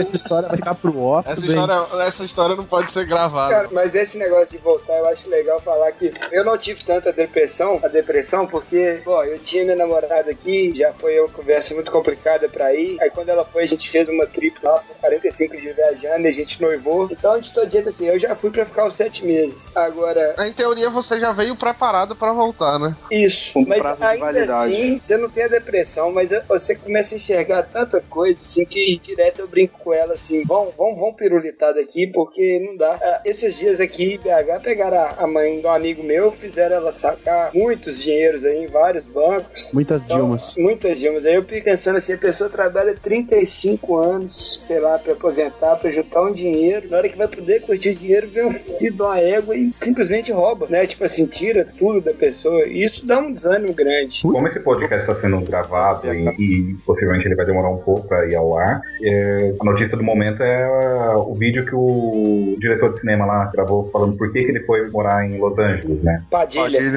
Padilha. É a realidade brasileira hoje, né? Eu, um conhecido meu que tá morando lá nos Estados Unidos, ele chegou lá, ele tinha vender, vendeu carro blindado aqui no Brasil. Aí ele conversando com o conhecido dele lá, ele falou, ah, vendi um carro blindado que eu tinha no Brasil. O cara falou, como assim? Pra que carro blindado? Ele falou, não, é mais ou menos comum ter carro blindado. Ele falou, aqui você vai ver carro blindado político, de pessoa muito importante, não de um cidadão comum. Eu já tive a oportunidade de ir Mais pra ou lá. menos comum. Só uma- Ai, que uma celebridade. Uma celebridade lá acaba tendo. Mas mesmo assim, os caras. Você vê paparazzi pegando celebridade no shopping. Ou seja, o cara tenta levar uma vida comum. Com segurança por causa de, de assédio, não por causa de segurança. É a comparação de do que é segurança aqui, do que é segurança no restante do mundo civilizado, onde que existe lei, onde que as leis são cumpridas, onde as pessoas obedecem às leis, é uma grande diferença, né? Eu, eu que meio que me estabeleci aqui, vamos dizer assim, de certa forma. Eu tenho, eu tenho muito medo, por isso até eu, eu gostei quando o Buzu suge- sugeriu a pauta. Eu tenho muito medo desse choque quando voltar, exatamente de. Pô, aqui eu posso andar a pé, eu posso pegar um ônibus, eu posso ir no ônibus ali com o iPhone, brincando, assistindo filme. Que e- isso aí nem, nem passa pela cabeça que alguém pode passar ali e carregar seu celular na- da sua mão, entendeu? Você nem se preocupa, você nem tem aquela. Você perde literalmente aquele. A malícia. Aquele, a malícia, você perde. Tanto é que a única vez Ah. que me tomaram alguma coisa aqui é porque abriram a frente da minha mochila e eu deixei o carregador, a bateria externa nela. Tipo, cê, cê- é uma malícia que em Salvador você nunca botaria alguma coisa de balão na, na, na, na fácil na mochila. Tipo, aqui você perde essa malícia que um vacilo desse acontece, entendeu? E é muito raro Mas você- acontecer. Mas você ganha rapidinho quando você volta pra cá, viu? Dois palitos Mas é- é tá é o- de novo. É o excesso de confiança na segurança, né? É. Você esquece de tudo, né? Por exemplo, uma coisa que eu mu- mudou na minha vida é que eu não uso mais relógio. Eu usava relógio aí, aí você fica naquela, putz, eu vou ficar andando com o relógio assim pra baixo, um relógio tem valor sentimental, valor financeiro também. Aí Você vai, tipo, ah, vou evitar. Meu, você não poder ter e usufruir do que você trabalha tanto e você tem um sócio chamado governo que te rouba metade do seu salário, é complicado, né? É, é nisso que eu penso, assim, do, É. do- o que me bate com uma pré-depressão só em pensar em voltar, seria esse tipo de coisa. Meio que você trabalha pra ter sua liberdade e você não tem a liberdade porque não é possível. E eu, eu tenho medo disso, É. por isso que eu queria saber de vocês, assim, de, de- É, desse aquela- choque, se vocês tiveram esse choque. De realidade mesmo, assim, de situação. Ah, velho, esse da violência aí eu posso te dizer que eu tive demais, cara. Eu, pra mim, é assim, é o que mais me deixa chateado aqui. Porque corrupção você já tá esperando. Tipo, tá acima do que, do que era, tá uma crise, mas isso você já sabia, né? A violência acaba que você esquece mesmo. Porque é tanto tempo aí, igual você fala, a gente sai do bote 4 horas da manhã, anda uma hora até em casa, na maior tranquilidade do mundo. Você chega aqui, você tá de carro, você tá com medo. Não, aqui em Salvador, por exemplo, é, tem, um, tem alguns grupos que andam de madrugada de carro pra justamente pegar essas pessoas que andam pela rua, né? Geralmente esse povo que volta de festa ou que sai pra curtir, que tá voltando a pé, eles, eles andam de carro pra bater na- nas pessoas. Conscientizar. Não, Ah, não, não. Foi mal. não. Conscientizar. Ou tirar a consciência, talvez. Tira a consciência mesmo. Desconscientizar, né, o cara. Inconscientizar, assim. É, inconscientizar seria a palavra. Chegamos. Obrigado, professor. Porque é assim, velho. Porque acho que tem o direito de fazer isso, entendeu? E às vezes não é, não é- às vezes assim, é verdade que ah, o Brasil ele tem uma questão, uma questão social muito mais, é, tem uma desigualdade social muito maior do que a Irlanda. Pelo menos é o que eu, eu vejo aqui. Como é que é pra vocês? Vocês também veem isso que na Irlanda não tem tanta desigualdade social quanto aqui no Brasil? Ah, eu acho que aqui o Brasil, pra mim, é bem maior. Lá tem os caras que ficam assim, né, pedindo é, esmola, esses negócios, mas geralmente são umas pessoas do leste, assim, e, e geralmente eles ganham auxílios do governo, assim. Eles pedem mais porque eles não dão conta mesmo psicologicamente da vida, sabe? É uma pessoa que só gosta de beber, não sei o quê. Pessoas do leste Eu europeu, acho- você tá falando? É, Ah, sim. geralmente, né? A- a- em maioria ali, romeno, esse povo assim. É o que o pessoal chama de knacker, né? Que é o que a gente vê bastante lá. Os próprios nativos usam esse, esse termo, né? Que knacker, pelo que eu me lembre, é o cara que não, não, não tem uma moradia fixa. Ele é um tipo um wanderer, né? Um, um- um cara que vaga. Eu acho que os Dackers são mais os malacos, velho. São aqueles meninos É. que acabam batendo aí. Nosso- é o nosso moleque zica. É, é o moleque zica. É o nosso moleque zica. Só que a diferença é que tem uns moleque zica de 50 anos na rua. Um uma moleque garrafa. zica de 50 anos. Ah, não é, Jean?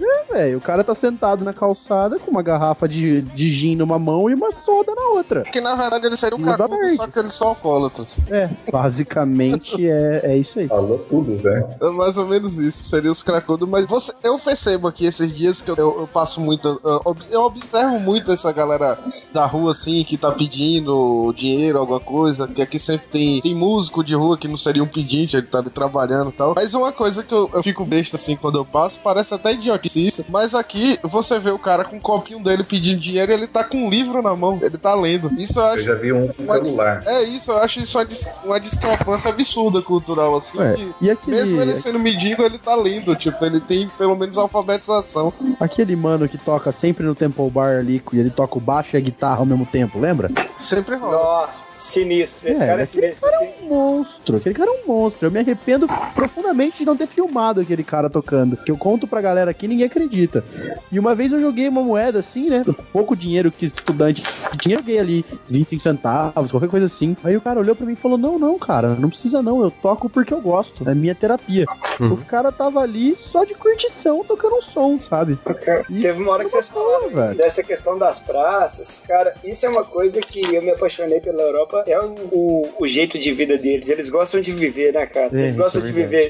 Tem músicos fantásticos, e não é um nem dois, não. São milhares de músicos, assim, fantásticos. Que você tá passando na rua, você para. Quando você vê, você ficou lá meia hora vendo o cara Putz. tocar. Não sei se chegaram a ouvir uma banda que toca sempre ali na, na Grafton, chama Mountain Fish. De nome eu nunca vi, não, mas eu devo É. ter visto. já. Puta, cara, Exato. é uma banda de cinco bico, é uma batera, cara que fica no, na, no carrom e ele toca aquele tecladinho de boca também, que eu nunca lembro o nome. Eu também não sei o nome daquela que é É, em, em inglês é Teclado melódica e em português é escaleta. Eu tenho. Escaleta, isso. Escaleta, isso mesmo. Aí toca- é o cara toca escaleta, aí tem um outro mano que toca guitarra, o outro mano toca baixo, e tem um cara que você acha que ele vai fazer o vocal. Só que ao invés de fazer vocal, ele, tipo, ele puxa uma flautinha e ele troca o vocal pela flauta.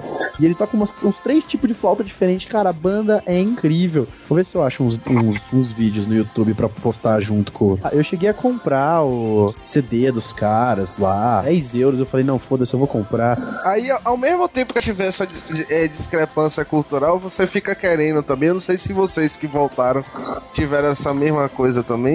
De você querer transportar essa, essa, essa cultura daqui pra ir no sentido de que no Brasil a gente tem uma cultura vasta, a gente tem muito músico bom também, e a gente meio que queria ver isso acontecendo no Brasil, né? Tipo, vocês poder sair na rua aí, ver um músico de rua de qualidade, essas coisas. E, e eu não sei é, como seria possível isso acontecer, né? Mas no Brasil tem, tem os bolivianos tocando flauta. Então, É velho, mas eu, eu ia até. A maior franquia do mundo aquilo lá. Que terrível. Eu ia até falar um- uma coisa que a gente, a gente até tem. Eu lembro uma vez que eu tava na praia com os meus pais e chegou dois caras vestido meio cangaceiro assim e eles começaram a tocar repente. E, cara, os caras tinham uma qualidade incrível, assim. Os caras eram muito bons. Tá bom que metade do que eles estavam fazendo ali era pré-programado, sabe? Aquele papinho já meio preparado. Mas ainda assim, velho, era música de qualidade. E muitas vezes a, a galera olha e fala, nossa, repentista. Às vezes nem sabe o que que é, saca? Fala, nossa, que coisa escrota. Ah, às vezes é, que é repele, né? isso? É, então. Espera nem o cara chegar disse que não cultura- manda embora. É, a nossa própria cultura nos, nos afasta da nossa, da nossa qualidade musical, porque não é uma coisa popular, tá ligado? E lá o que a galera tem de cultura é muito mais próximo deles. Eu ainda acho pior que aqui o cara que não gosta, ele em vez de simplesmente deixar pra quem gosta, ele quer ir lá discriminar, ele quer ir lá Ele- falar mal, ele atrapalhar. Mais uma vez é um babaca, tá ligado? É, exato. but I wanna look away. What does it mean? What's there to see? Du, du, du, du, pá! My head is saying no, but my heart keeps giving in. So hard to let it go when it's there under my skin. Queria falar um pouquinho, antes da, antes da gente fechar, é, eu queria falar um pouquinho mais sobre essa questão, esse síndrome de, de regresso, né? Que é o de um texto do- da Folha de São Paulo, é, escrito pelo neuropsiquiatra Décio Nakagawa. O link não vai estar no post, porque o- a Folha de São Paulo tem a limitação de acesso que você pode ter durante um mês. Óbvio, né? É, e aí eu não vou ver. É, mas eu tô vendo aqui de um texto que, é, que fala sobre isso. É de um, de um imigrante, né? De um brasileiro que foi fazer intercâmbio e voltou. Então, assim, ele disse que quando você vai, o, você tem a- sente o. tem um homesickness, que é como se fosse a saudade de casa. E na volta tem a síndrome do regresso. Pode, pode levar até seis meses, né? Pra readaptação. Quando você vai para outro país e quando você volta pra cá, pode durar até dois anos. Então. Caralho. É. Porra. Então, assim. Espero que não demore tudo isso não, velho. Velho, vamos fazer terapia na boa. É a melhor coisa que vocês fazem. Ah, você faz online, Nilo? Não, não, não que não pode isso não, que eu não sou formado primeiro. Ah, então não tá dando trabalho, tá dando propaganda enganosa. O estágio aí, cobaias. É aí, ó. É meu, meu TCC, né? Grupo? Galera, me diz uma coisa, o que, é que vocês vão fazer agora? Vocês vão ficar aqui no Brasil? Já não. Vocês vão ficar aqui no Brasil? Vocês vão voltar pro Quer dizer, daqui que lança o podcast, pode ser que eu esteja, né? Deportado, saber. né? De novo. ok. Quais são os seus- os seus planos? Me diga aí. Me diga aí, Diogo. Ou não, né? Ou não? O Diogo dormiu. Deve estar no Ô, mundo celular. falando feita porra. Não, não, não, o celular deu uma travadinha. Bom, é o seguinte, é, pretendo, cara, essa foi, assim, minha primeira grande viagem, viagem internacional, né, no caso. É, gostei muito de, de poder ir, é, de, de mudar um pouco, né, mudar os ares, mudar a vida. E assim, pretendo sim, cara, sair, não sei se para estudar de novo, gostaria, é, primeiro, antes de sair, vou fazer uma faculdade, vou terminar uma faculdade que eu não, tinha, não terminei antes de ir. Então pretendo sim terminar uma faculdade aqui, continuar aprendendo inglês, evoluindo no, no inglês, lógico. Tem mu- sempre vai estar evoluindo, aprendendo alguma coisa. E quando puder, é, quero sair sim de novo, quero fazer um curso, seja para fazer um curso de pós, seja mestrado, seja para morar, acho que ainda, ainda não sei, mas quero sair sim de novo. Não só para viajar, para fazer alguma coisa, alguma coisa mais, mais longa, assim, entendeu? Quero, se, se puder sair para morar, ir para algum lugar, Estados Unidos, Londres, eh, penso sim, alguma, alguma outra parte da Europa, devido à, à possibilidade que eu tenho de tirar esse, esse segunda nacionalidade, segunda cidadania, né? Dupla cidadania, uma, uma europeia. Então, quem sabe, se tudo der certo, eu pretendo sair sim. Vai dar tudo certo. Vai, agora, Pedro Vale. Cara, então, o meu, em 2017 eu vou juntar as trouxas, né? Então eu ainda fico aqui mais um tempo bom. Eu vou tô pra casar em 2017, mas assim, não descarta a possibilidade de um dia voltar a morar lá não. Mas você vai voltar casado já? Casado, né? Tem que Ou- ser. ou Se a mulher me aguentar até lá, ó, será? Será? Tô indo bem até agora, ela tá me aguentando bem. Mas, ah, mas assim, isso só se for muito mais pra frente. Mas parar de viajar, não paro mais não. Tô indo pra, pra Machu Picchu e todo o dinheiro que eu tiver, pode ter certeza que, bom, todo o dinheiro tirando que eu tenho que juntar pro casamento, vai ser revestido em viagens. Porque viajar, eu já gostava muito de viajar. E depois que você faz essa, essa- você tem essa experiência e você, ninguém mais tira isso de você, né? Eu voltei com 15 países na bagagem de lá. É, gostoso isso, né? Porra, Eu só achei demais. legal você, eu só achei legal você revestir viagens e não reverter dinheiro em viagens, mas tudo bem. A viagem é minha, eu faço o que eu quiser. Não é, só só tô comentando. Só pra não terminar sem nenhuma patada. Get down the water! Briga, briga, briga. Termino. Briga, briga. Eliseu, vai, Eliseu. E você, cara? Não me derruba. Então, ah, no primeiro momento, quando eu retornei pro Brasil, tava procurando freneticamente me recolocar. Ou na Irlanda mesmo, mandei currículo, cheguei a fazer entrevista pelo Skype, tava tudo propício. Mas a, a questão visto de trabalho não é tão simples e fácil. Aí tem um- alguns outros lugares que é, não é tão complicado, não é tão impossível pra minha área, que é a área de desenvolvimento. Por exemplo, Portugal, Espanha, tem um mercado de back razoável, que é onde que eu continuo tentando. Aparecendo uma oportunidade que é ter uma, uma situação estável para me manter fora do país, eu tô indo. Eu tenho o que também me esti- estimula muito a, a querer sair é porque eu não tenho vínculo nenhum com, com o Brasil, né? Tenho família sim, mas não tenho dependência. Então, ir embora, ir passar um longo tempo novamente, sim. E o período que eu passei na Irlanda me deu convicção que eu posso ir pra morar e, quem sabe, não voltar. Ou voltar no máximo a passeio. É o, me deixou essa, bem resumidamente, tipo, uma frase é, tipo, a Irlanda me deu certeza que quero e posso morar fora definitivamente. Talvez o Brasil não seja meu lugar. Mamute, e você? Opa, então, eu tô mais ou menos na ideia do, do Diogo, né? Que tá pra fechar, pra fazer a faculdade.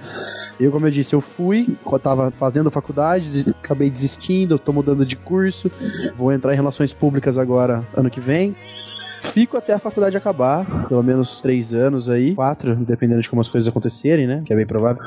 Depois, se tudo correr bem, eu quero ir pra Alemanha pra fazer o meu o curso de mestre cervejeiro, porque eu sou produtor amador de hidromel. Então a ideia é fazer um curso para que eu possa me profissionalizar e realmente entrar nesse mercado com, com força total. E até lá, minha produção vai estar aumentando, a gente vai trabalhando aí de leve. Então, tô nessas duas linhas. Vou voltar pra faculdade, vou trabalhar com a minha produção e, se os deuses forem bons. Puta, Jean, vai ser osso te mandar uma gente. garrafa pra ir, hein, velho? Cara, você pode ganhar dinheiro vindo na virada cultural aqui em São Paulo, né? Vender vinho Tô nessa aí. Ah, eu tava com o meu grupo. Eu pratico esgrima histórica medieval. É, Eu sou bem nerd, assim. E o meu grupo tava no Sesc Vila Mariana, Diogão. É mesmo, Fazendo, pertinho apre- de casa. fazendo... né? Processo mais perto, hein? Então, a gente tava fazendo apresentação de, de combate, tava com arena de luta pro pessoal, vão pra, pra poder brincar lá. Foi bem maneiro. E a ideia é ir pra virada, virada cultural no que vem e levar umas garrafas pra fazer uma divulgação maneira. Mas aí são planos, né? Tudo caminhando nessa, nessa ideia. Ah, acho Rapaz, esgrima o começa... que que você faz? Esgrima histórica medieval. Puta minha. Também é conhecido como coisinha de viadinho, né? Ah, que começou. Começou. Menino não, menino não pode nem estocar umas Vamos carnes baixar o nível, né? que é viado agora. Deixa o menino estocar, Tá rapaz. bom? Certinho, Eu né? realmente não ouvi, Eliseu. O que, que você falou? É uma coisa muito de viadinho que você faz. Cara, você tá pensando na esgrima olímpica, né? Que é aquela toda de branco e tudo mais. Eliseu gosta mesmo de luta greco-romana. Os caras se abraçam. É, curte mesmo, olhos correndo. Olha, olha, assustado na bodega. Que isso, Nigella? Mas eu, eu conto, eu conto um pouco mais sobre isso. Masterchef greco-romano, não entendi. Outra hora eu explico melhor o que, que é esse. Como que eu, que eu, minha arte marcial, de repente até trago uma galera dos instrutores Pra pra, contar nele. aí. Tá bom. Não tá mais aqui quem falou. A polícia contra o homofobia. Ficou com medo da espadinha. Eu, Mamute. Mamute vai fazer a primeira polícia anti-homofobia do país. vai caçar todo mundo. Cara, eu, a gente- eu acho que a galera do grupo até topa. Olha aí, ó. Tá bom, então. Jean Fernandes, e você, cara? O que, que você vai fazer da vida? Você vai voltar pro Brasil? Você vai ficar aí? É isso, eu tô no momento agora de decisão. Você sabe se sai do armário, né? Sacana. Paga ou sai da moita? É o momento. Roger, tem assuntos Cuidado com aí de sair do armário. Tá gravando, tá gravando. É alguém empurrou a porta com força de dedo pra fora aí. Já Ah, ele. Se quiser, a gente detalha. Pena que é você que vai editar o podcast, né? Pois é, né? O seguinte, é, é um momento de decisão porque o período que o visto dá direito a trabalhar full time e tal tá acabando. Meu contrato, teoricamente, trabalha até mês que vem. Ou seja, provavelmente, quando o podcast for no ar, isso já vai ter sido decidido. Mas eu acabei de entregar na semana passada meus documentos para dar entrada no visto de trabalho, que demora até três meses para ser resolvido. Então, meio que eu não sei o que, é que vai ser do meu futuro. É isso é mais um motivo de estar trazendo essa pauta, porque para mim saber qual é a realidade da galera que voltou, né? De a galera que já tá. que acabou de voltar, o que é que tá sentindo aí de, de bom e de ruim, né? Que pode vir a acontecer. E, e meio que eu tô realmente com o futuro incerto, assim. Se eu volto pra ficar comendo acarajé, mas acabou de chegar acarajé aqui em Dublin. Não sei mais que tá, é, tá tudo bem. Levaram a carajé pra Dublin? Tem, agora tem gente fazendo acarajé e comida baiana de dia de sexta aqui. Rapaz. Não tem uma... Acarajé e comida baiana. Acarajé é o quê? É que são duas, pra gente são duas modalidades. Um tá dentro do bolo, o outro tá fora. mas- cara, cara já não é comida, né? Ou é? É, então meio que. Eu tô aquela, porra, voltar pra quê agora, né, velho? Já tem a Carajé aqui, ficou meio. Eu queria muito ir no Brasil, tipo, eu queria realmente. Meu plano, vamos dizer assim. O que eu queria, ideal, era ficar aqui e poder voltar viajando, né? Curtindo. Que eu acho que, que vale. Mas pelo que, pelos relatos, assim. É que a gente não entrou muito em detalhe de preço de coisas, essas coisas desse choque de valor. Mas é, eu tava conversando com o Lion esses dias, que ele tá de, de passeio. Ele falou, velho, eu tô- cheguei aqui já tomei um susto. Vou comer um é 15 conto. E aí, ele já tô me sentindo pobre, ele falando. O primeiro dia que ele pisou. Então, eu realmente, eu, tipo, eu não sei se eu tenho vontade de. Se eu voltar pro Brasil nesse meio tempo, pode ter certeza que não foi por vontade própria. Foi por não poder, por questão burocrática mesmo, de visto, essas coisas. Mas, hoje eu acho que uma coisa importante falar também, que a gente fica falando, parece que tá tudo ruim aqui, é que quando a gente mora, principalmente em intercâmbio, por mais que a gente tenha que procurar trabalho pra sobreviver e tal, cara, são outras responsabilidades, né? A gente fica aí numa farra, não faz. A gente trabalha pra ter dinheiro pra, pra sair e tal. Tipo, da gente que tá aqui no, no, no, no cast hoje, ninguém foi com o intuito de uma grana pra fazer alguma coisa aqui, assim, uma questão específica. Então, a gente volta com outras responsabilidades. Aí, claro que vai ser pior, porque você tá aqui trabalhando pra tentar ter uma casa e tal, enquanto isso você tá trabalhando pra pagar a pint. É, é, tem aquele negócio. Eu vim até com esse objetivo, mas a parte não deixou, né? Basicamente. Querer juntar dinheiro a gente queria, porra. Mas a cachaça não deixa. Eu juntei dinheiro, eu trouxe dinheiro. Eu voltei com 10 euros na carteira, que está na carteira até hoje. Foi todo o dinheiro que eu consegui juntar em 9 meses. Ah, Eu sinto sua dor, tinha Era velho. umas, era umas 60 moedas de um centavo por causa do trabalho lá que eu acabei juntando. Chegou no, no aeroporto, joguei tudo lá no. no quem, quem passa pelo aeroporto viu? É tipo uma urna assim redonda pra Cruz Vermelha, doar pra Cruz Vermelha. Joguei todas as moedas lá dentro. Ia dar merda no raio-x mesmo, aí eu joguei tudo lá dentro. E, Aí, ó, e- ostentação é o cara que joga dinheiro fora, rapaz. Exato. Euro, né? Mas Esse cara jogou euro fora. É, ó.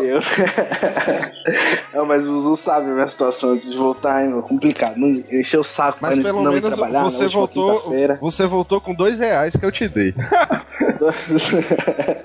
Exatamente. Dois aí reais, chegou, chegou, no aeroporto e comeu um pão de queijo, tá ligado? Quem é? Com dois reais? Antes fosse. Ó, cheguei no aeroporto, aí eu falei, meu, eu- um colega meu tava, che- tava indo me buscar. Aí eu tava com fome, né? Tudo que eu já tinha comido no, no, no avião, mas coisas de gordo, né? Aí eu falei, meu, eu tô com fome, eu vou fazer o quê? Aí eu olhei assim na lanchonete, falei, deixa eu passar ali pertinho. Cheguei pertinho, 7 reais o pão de queijo. Falei, ah, eu vou ter que passar fome. Aí passou uma mulher assim, me entregando, uma mulher, né? Não vestida aos padrões de um aeroporto, digamos assim, pedinte mesmo. Entregando um papelzinho, um- uma, tipo uma cartelinha de figurinha, só, só de bandeira do Brasil. Aí já fiquei puto, né? Falei, puta, tão do Brasil mesmo, né? Aí chegou. Ah, no verso, até postei isso no meu Instagram. No verso tinha a mensagem brasileiro em reclama das português, coisas. é, em português e inglês. Falei, ó, tava escrito assim: olha, sou deficiente auditivo, preciso de ajuda, não sei o que. Aceito 3 reais pra comprar a- as figurinhas. Eu falei, puta, mas nem figurinha eu posso comprar, meu. Eu tô com 2 reais na carteira, nem figurinha com bandeira do Brasil eu posso comprar. E a- ela queria ou 3 reais, e em inglês ela queria, né, pra quem fosse estrangeiro, 2 dois dólares ela queria. Aí foi, aí eu falei, ah, realmente cheguei no Brasil, já não tem mais volta, né? É, velho. Eu tenho medo desse negócio. Eu até pergunta que antes de terminar, eu queria perguntar a Eliseu, que ele tocou no assunto e acabei não aprofundando, que como ele ganha em euro e gasta em real, existe realmente aquela, aquela impressão que você tá ganhando muito mais ou o preço do- das taxas tá tão alta que você ganhar em euro e gastar em real é a mesma coisa que você tá gastando em euro aqui? Então, eu, eu tenho o meu salário fixado em euro, na verdade.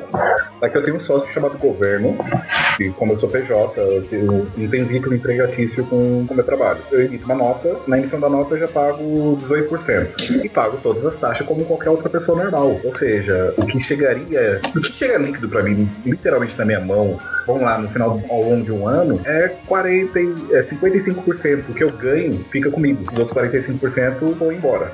Beleza, aí você converte vezes 3,5, ok. Mas aí ele chega igual o salário normal aqui. Só que é complicado.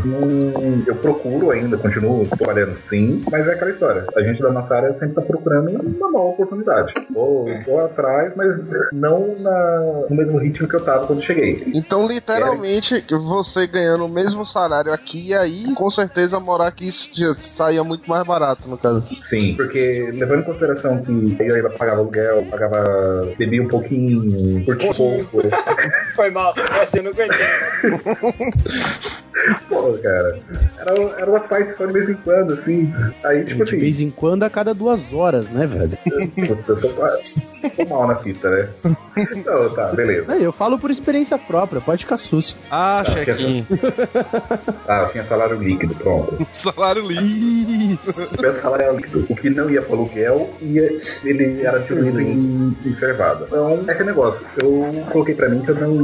Voltando mais ou menos ao outro assunto, tipo, não ia juntar grana. Eu falei, eu vou aproveitar o tempo que eu tenho. Porque eu, eu não sabia se eu ia ficar mais tempo, se eu não ia. Se quando eu voltasse, se eu ia voltar, se eu não ia. Não tinha essa. a história toda fechada. Eu falei, não vou levar e curtir a vida e curtir o momento aqui, se pode correr o risco de eu não voltar, ou de voltar pro Brasil e não voltar mais a viajar pra fora novamente. Ou seja, eu aproveitei ao máximo que eu podia. Teve um vínculo, um Pedro, o Diogo tá mais ou menos, o Jean, ok. Mas, tipo, eu fiz, não me arrependo de nada do que eu fiz, deixei de fazer. Curti bastante, gastei bastante, sim, principalmente a última semana. A última semana foi a, realmente uma semana de despedida.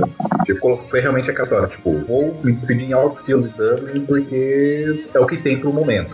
Então é aquela hora que você realmente fala, não, não vou querer levar alguma coisa embora daqui, porque eu, eu vou levar comigo, como experiência, como é, o que eu vivi, não vai ter dinheiro que pague isso. Se eu levar a carteira cheia de euros, vou chegar no Brasil, vai ser só a carteira. Não vai, que é uma coisa que se eu trabalhar aqui, eu vou ganhar, tudo bem, não no mesmo, na- no mesmo tempo, mas vou acabar ganhando. Mas o, se eu deixar de viver em Dublin, deixar de viver durante a viagem, tudo, vai ser, vai ser um tempo perdido, vai ser uma experiências perdidas. E por esse dinheiro nenhum paga isso, né?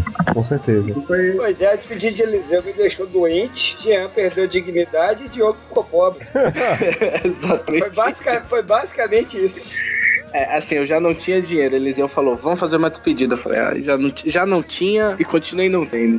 É que Eliseu Tenho começou a se despedir agora, de, um- né? de um, mês, um mês antes, né? Começou a despedida de Eliseu. Isso, e, e detalhe, a, a história de voltar, teoricamente, foi por uma, uma falha de comunicação entre eu e meu chefe, porque eu acabei voltando e era para ser o contrato que estava estaria encerrando full time continuou até hoje. Ou seja, tivesse sido mais bem ah, ajustado, mais bem combinado, eu não teria voltado. Teria voltado talvez completando um ano, seria agora no mês 7, passou. Eu, ou te- teria renovado, talvez teria ficado.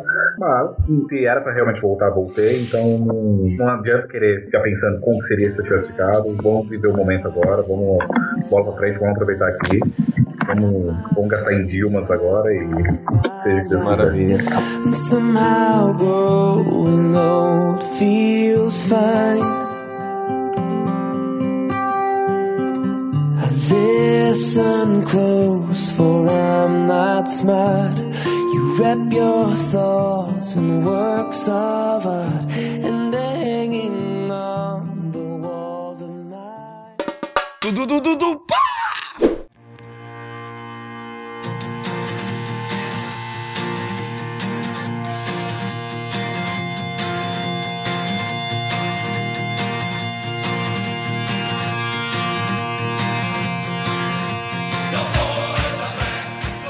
Pessoal, então vamos terminar?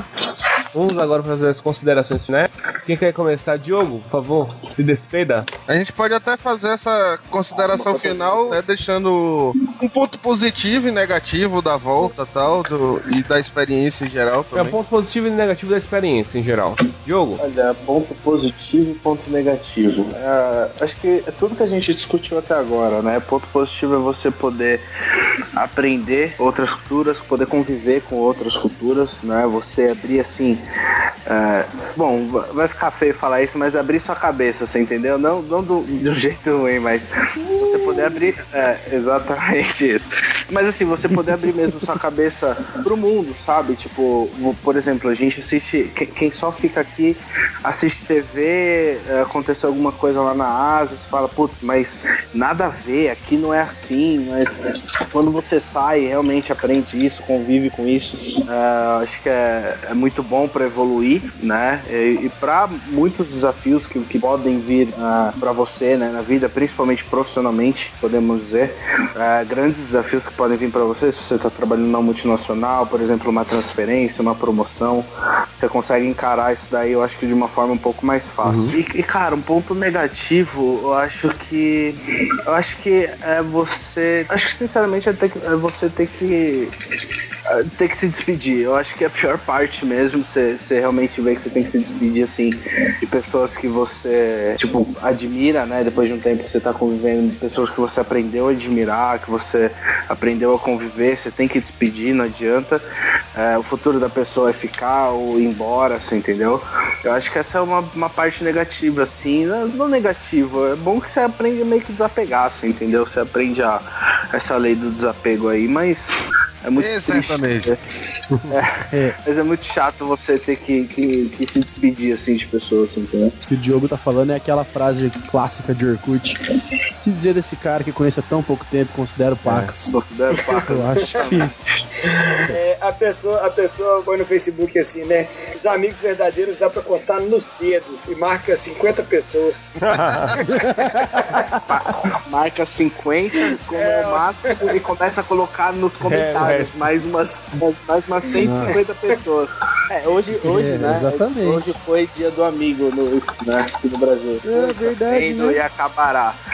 E vi daqui gente 15 falando- minutos, hein, galera? Vamos mandar os parabéns pra todo mundo aí, vamos mandar beijo nas bundas, nas respectivas bundas. É, Amiga, a gente manda se fuder, né? Não? E assim, eu vi gente falando, poxa, hoje é dia do amigo, obrigado meus amigos, e marcou duas, três pessoas. Tudo bem, pode até ser mais, sete, oito pessoas, mas eu vi gente falando, olha, feliz dia dos amigos. Ah, Marcou 46 pessoas falavam. É assim, amigo, amigo de verdade, acho que é 40, é de exagero, ou a pessoa é sociável demais ou é rica, só pode ser, que acha que todo mundo é amigo, mas todo mundo tá interessado na ostentação, né? Andar no carro, mergulhar na piscina lá, tá no churrasco, na bebedeira. Mas acho que amigo, amigo é, é- é menos, né? Não adianta. São, são, dá pra contar no dedo de verdade, né? Aquele que vai no hospital quando você tá doente no intercâmbio. Só tem um amigo, hein? Só tem um amigo. Briga, briga, briga, Meio, briga. meio amigo, porque o cara que foi só foi pegar o violão, hein? Agora.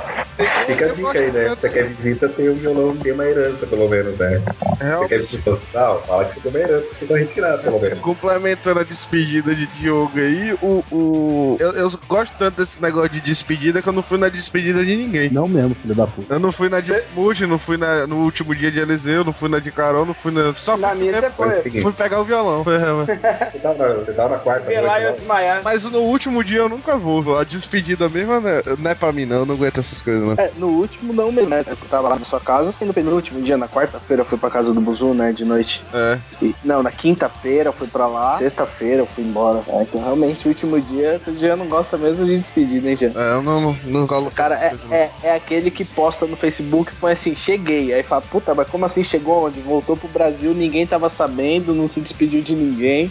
Nem o chefe tava sabendo que ele pediu demissão. Eu não desse essa é negócio, boa, hein? não. Nós nem, nós nem contamos essa de quando o Jean pegou a galera todo falando que tava O voltando pro Brasil pro carnaval. Ah, foi no carnaval, não foi do, da passagem. Vai virar isso. Eliseu, Vai virar isso. de considerações finais, ponto ponto positivo e ponto negativo. Ah, ponto positivo é a questão de experiência mesmo, né? Você acha que você precisa de ter um padrão de vida X pra ter uma. pra viver bem, pra ser feliz, pra se sentir bem, né? Esse é o ponto positivo que lá o intercâmbio, viver fora, viver, sair da sua zona de conforto, né? Sair da, da tranquilidade de estar no seu país, com a sua língua nativa, estar perto de pessoas, de um número maior de pessoas que você conhece. É, O intercâmbio te dá isso, que é quando você volta, você volta com uma experiência de vida mesmo em si, que, é que te torna uma pessoa muito melhor, se você souber aproveitar isso.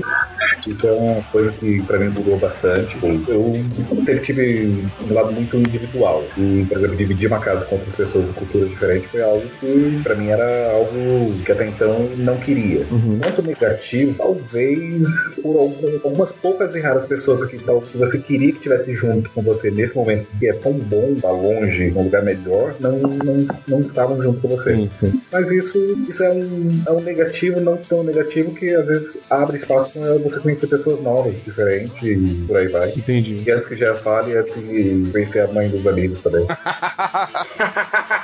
Ok, ok.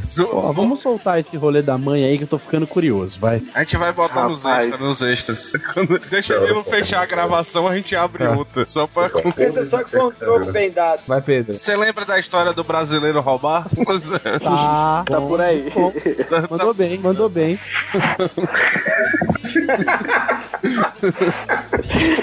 Jogou, jogou bem, jogou bem, Camisa 10, filho. jogou bem. Foi um Vai win e foi uma win, né? Literalmente. O cara perdeu a mãe do poker, meu. Foi um um, foi ótimo. Então, eu acho que falar ponto positivo é experiência já tá igual falar ansioso em entrevista de emprego, entendeu? Então eu vou ficar com a parte de sair da inércia, de ter que aprender por você mesmo várias coisas. Igual quando você chega, igual no meu caso não tinha um inglês tão bom assim, você tem que se virar, arrumar uma casa, cuidar dela, cuidar assim, né, entre aspas, manter sua bagunça no seu quarto. É, e o ponto negativo, bom, pra mim, o calote, né? Calote foi bem negativo, complicou bem minha vida lá. Eu acho que o ponto negativo é, é você, você enxergar essa discrepância que existe aí da, da questão de como as cidades lá são pensadas pro cidadão. Não pros você carros, sentir né? que não pros carros. Você sentir que lá você vê que dava pra resolver. Você sabe, o investimento é por um transporte. Cara, eu cheguei na Basileia, uma cidade devia ter, sei lá, 14 mil habitantes, tinha 10 linhas de, de metrô lá. E você, quando chega na cidade, por você estar visitando, você ganha um cartãozinho de transporte público de graça durante a estadia. Coisas desse tipo. Lá as cidades são planejadas pra, pra população, né? E aqui, com o tanto de imposto que a gente paga, é, é óbvio pra gente ter uma condição melhor. E é isso. Mamute. Vamos sou eu, vamos sou eu. Não, velho, eu acho que o positivo é até difícil não, não ser redundante, né? Eu ganhei uma coisa muito pessoal nesse tempo todo, nesses cinco anos. Eu ganhei uma, uma visão que eu nunca tinha tido de mundo, de, de conhecimento, de gerenciamento do, do, do que é meu, meu, do meu, meu dinheiro, meu tempo, meu, minha vontade, o que eu quero fazer e o que eu tô procurando. Eu acho que foi isso que eu mais aprendi nesse tempo todo. É gerenciar o que eu quero e como fazer. É, dar o próximo passo. O ponto negativo é que eu sempre acho que eu podia ter feito um pouquinho melhor. Eu sempre acho que podia ter, eu podia ter aproveitado mais coisas. talvez bebido menos, cruzado. Podia ter Mas. amado. É, amado mais, arriscado mais, até errado mais. Mas é isso aí. Eu acho que faltou. Talvez tenha faltado um pouco de empenho em algumas coisas. E voltar pra cá e tomar brama, né, velho? Isso é terrível, né? Melhor que o Skol. viu? Poxa, mas aí você tá virando meio de gato, né, velho? Se contar o Skol fica igual água pra gente, né? Gente, tá vendo? Pariu. Lá de vem a gente, de. É, Nilo. É, senta ali, senta. Eu acho que isso é até um ponto positivo, Nilo. Viu, Nilo? Que aqui suco você só bebe de laranja, de caixa. É, Caixa. É verdade. É verdade. Não, mentira, tem cranberry. É, tem de cereja de caixa também. Rapaz, suco de manga é bom demais, hein? For falar nisso agora. Deu vontade, né? O cara vai sair meia-noite caçando suco de manga. Tá grávido. O cara vai sair meia-noite dando rolê né, em São Paulo pra caçar um suco de manga. Eu sou de, eu sou de BH, tá mais, Pô, foi tá mal mais, aí. tá mais perto. É mais fácil. Tem uma mangueira mais fácil. Uma mangueira no fundo de casa já. Pior que eu tenho, velho. Aí é. Quando, quando é safra de manga é foda, velho. Cada mangona. Isso quando o mico não come. Ruim, ruim é você ter um pé de carambola, pé de manga, mangueira é bom demais.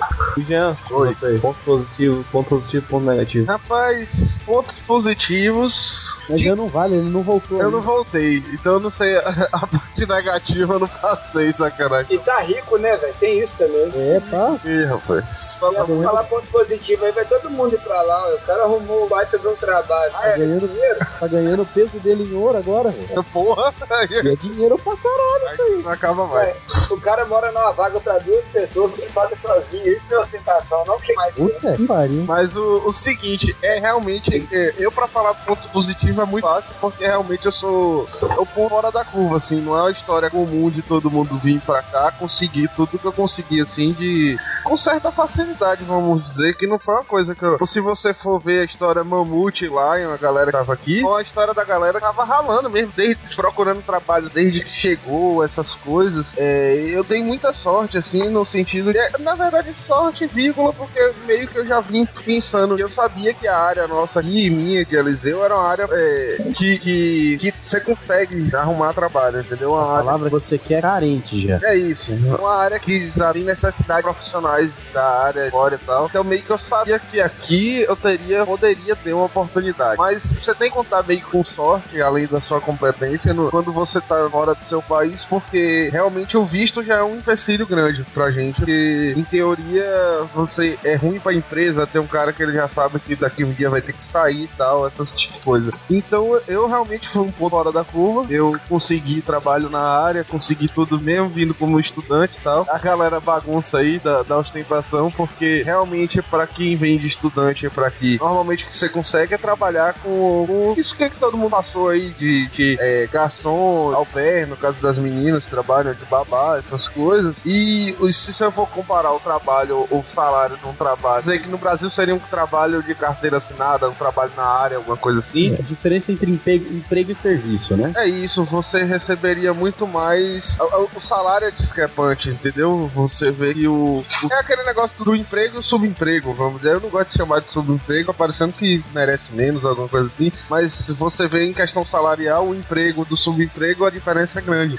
Então eu tive. Eu tive sorte, vamos dizer assim, nesse quesito que eu consegui tudo isso. Mas ponto positivo que eu vejo é realmente assim. Eu sempre fui meio menino criado com vó, mesmo sem querer, vamos dizer assim no sentido de ter tudo na mão, daquele negócio de não, não precisar me mexer pra fazer nada. Então, meio que um, um ponto positivo pra mim foi sa- aprender e saber que eu consigo me virar, eu consigo fazer uma comida, eu consigo fazer qualquer coisa, não preciso, não dependo dos outros pra sobreviver, vamos dizer assim. Então, eu acho assim importante assim de aprendizado. É, eu queria realmente poder viajar mais, quer dizer, poder eu posso, né? Que eu sou relaxado mesmo. ó. Eu queria, eu queria deixar você dois segundos baiano pra ter um pouco mais de disposição pra fazer as coisas, porque eu tenho preguiça até de, de planejar uma viagem, mas é, eu tinha, eu, eu sinto falta nisso que, tipo, vamos dizer, se eu tiver que ir embora daqui pra amanhã, eu acho que eu viajei pouco, eu aproveitei pouco, assim, eu fiquei muito focado em, em trabalhar e ganhar dinheiro, que eu sempre fui assim, mas eu acho que eu aproveitei pouco nesse sentido de viajar, conhecer outros países, outras culturas. Eu acho que Sinto sua dor, irmão. eu Sinto acho, sua dor. é, eu acho que eu, de- eu deveria fazer mais isso. É tentar conciliar, na verdade, o trabalho com viagem e tal.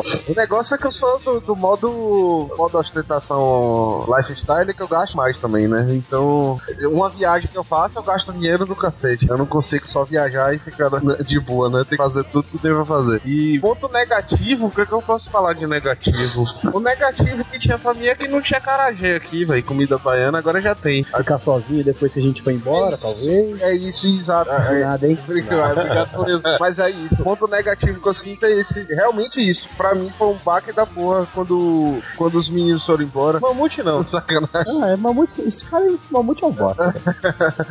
Na real, nós três fomos numa tacada só, né, cara? É isso. Então, Mamute, mamute Foi é, tipo isso. fez falta, principalmente porque na época a gente tinha acabado de fazer o canal O lá, canal. tudo, a gente tava fazendo todo mundo morando junto. Foi o primeiro, o Mamute foi o primeiro baque, foi aquele primeiro que, a gente, que eu senti assim, eu falei, caralho, velho, que foi o primeiro brother a ir embora, entendeu? Você sente logo de cara, assim, você fica meio triste. E foi numa época que eu tava quase pra ir embora também, que eu tava sem trabalho e já tava acabando o dinheiro. Tava tudo fodido. Tava, tava os dois assim, ele acabou indo e eu consegui o trabalho em cima da hora. E eu, Eu, eu voltando, você tentando trampo, Lion em Portugal. é, o- foi na hora que bagunçou tudo. E os caras. Eu, ti- eu, eu tive uma visão holística do- da situação. Eu, eu investi meus últimos 100 dólares emprestando pra Jean pra te ficar na casa e conseguir um emprego pra depois ele pagar as coisas pra mim. Foi isso mesmo, foi isso mesmo. Tipo, É, quando eu precisei, que eu já tava pra ir embora, foi o Buzu que me pagou, que eu consegui pagar o rosto que ele me emprestou. Aí eu consegui o emprego e aí que eu, eu devolvi o dinheiro aí.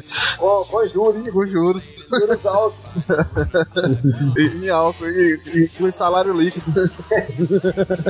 mas o, o seguinte, mas realmente, quando os caras foram embora, Eliseu, Diogo e, e, e Buzu, eles foram praticamente todos juntos. Foi coisa de semanas, assim, de um pro outro. E aí, quando acabou, eu falei, caralho, cadê a galera? Lion também foi nessa tacada, né? Lion foi pra Portugal. E, e aí eu falei, caralho, e agora? Tipo, até hoje eu não, não, não tenho amigos, assim. Tipo, eu não fiz mais amizade de. Como eu tinha os caras de, de todo dia estar na rua fazendo alguma coisa, de nu- nunca voltar do trabalho pra casa, né? De Já voltar To- pra. Tocar Pablo de LX. É, não tem, não tem mais essas parcerias da, do Arrocha. E, Cantar Mr. Catra, É. descobrir os novos funks e não parar de cantar. é, esse tipo de coisa não. Era culpa sua, Diogo. Ó, sou de São Paulo, mas não gosto de funk não, que isso, mano. Ó, culpa do Jean mesmo. Você não gosta de funk?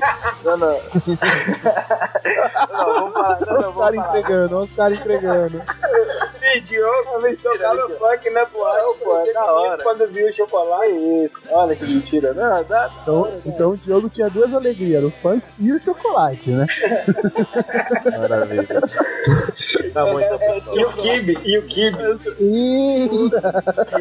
Eu dava quibada em todo mundo, meu. O cara gostou do meu kibe. Sorte. Não, mas ó, sorte, então. A gente tem aqui, entre a gente, aqui a gente exi- existe o, o selo Jean de padrão de qualidade dos vídeos do YouTube, né? Então é assim, a gente fala, prepara o selo, já vem merda. Era só o que a gente cantava, era só o que a gente assiste até hoje. É o que Jean descobre na internet. A culpa é tudo do Jean, velho. Ah, é pra pincel e no bumbum. Com certeza. Ah, Um dia eu vou ganhar dinheiro com essas merdas, velho, na moral. Então eu acho que é isso mesmo. O ponto negativo seria isso. A, a falta que faz na hora. É até estranho falar isso, mas tipo, a família no, Brasil, meio que você já sabe que, tipo, eu já morava meio que fora de casa, então. não fora de casa, mas minha família morava na cidade e outra, então você já, você tá acostumado com aquela distância. Os brothers é aquele negócio, você tá aqui com os caras agora e do nada vai todo mundo embora, sacou? E era aquela galera que você convive diariamente, né? De, de- que entende o que você tá passando e tal. E aí você realmente faz falta, faz falta mesmo, assim. Então eu acho que é isso. O ponto positivo é, é toda essa experiência que a galera já falou e aprender a se virar só e fazer tudo. E, e eu acho que um ponto mais positivo disso tudo ainda é ganhar em euro, tudo bem. É a DICE. E a Da- o ponto positivo é a DICE, né? Nunca mais fui lá. E o, e o negativo seria o, essa questão mesmo de, do- da falta que a galera faz na hora que começa todo mundo indo embora. Aí eu fico até pensando, porque muitas vezes, no caso de Mamute e Diogo, não eram pessoas que estavam planejando voltar. E você pensa, porra, você meio que sente assim, pô, deu certo pra mim, mas não deu certo pros caras, vamos dizer assim. Tipo, era uma galera que você queria que tivesse dado certo também, quando não tem o objetivo de voltar. Eu o Zu meio que queria voltar, mas mesmo assim é aquele querer sem querer, né? Tipo, eu acho, né? Tipo, aquele negócio de se pudesse, Ah, não, não você estaria eu- eu aqui ou não estaria? voltar. Não, mas tipo, Não. se você pudesse trazer sua mulher pra cá, você não. não- É, não, é ficaria. É isso. Mulher pra lá. Trazer pedra pra cima do morro. Bora lá, bora lá, bora lá. Então, pessoal, vamos fechando, ficando por aqui, certo? Vocês encontram o SeguroCast no www.segurocast.com.br. Estamos também no Facebook, no facebook.com.br SeguroCast, no SoundCloud, soundcloud.com seguro segurocast. Também estamos no iTunes nosso e-mail é e-mail.segurocast.com.br. Também temos o grupo do Facebook, é, que é o Marca SA Indústria e Comércio, para maiores baboseiras e contato direto. E a música que vamos terminar hoje, fazer uma homenagem para a Irlanda, mas nem tanto, é Believe It's True, de Tuata de Danaan. É uma Aí banda sim. brasileira, mas Ótimo som. que toca uma, uma música. Como é que eu diria? Mistura de celta com, com metal celta. Celta, exatamente. É É um um folk metal, celta, né? celta metal. Folk metal, exatamente. Folk metal. Bem, Então, pessoal, muito obrigado por tudo. Ficamos por aqui e até a próxima. Uh, valeu, show. to And look around the magical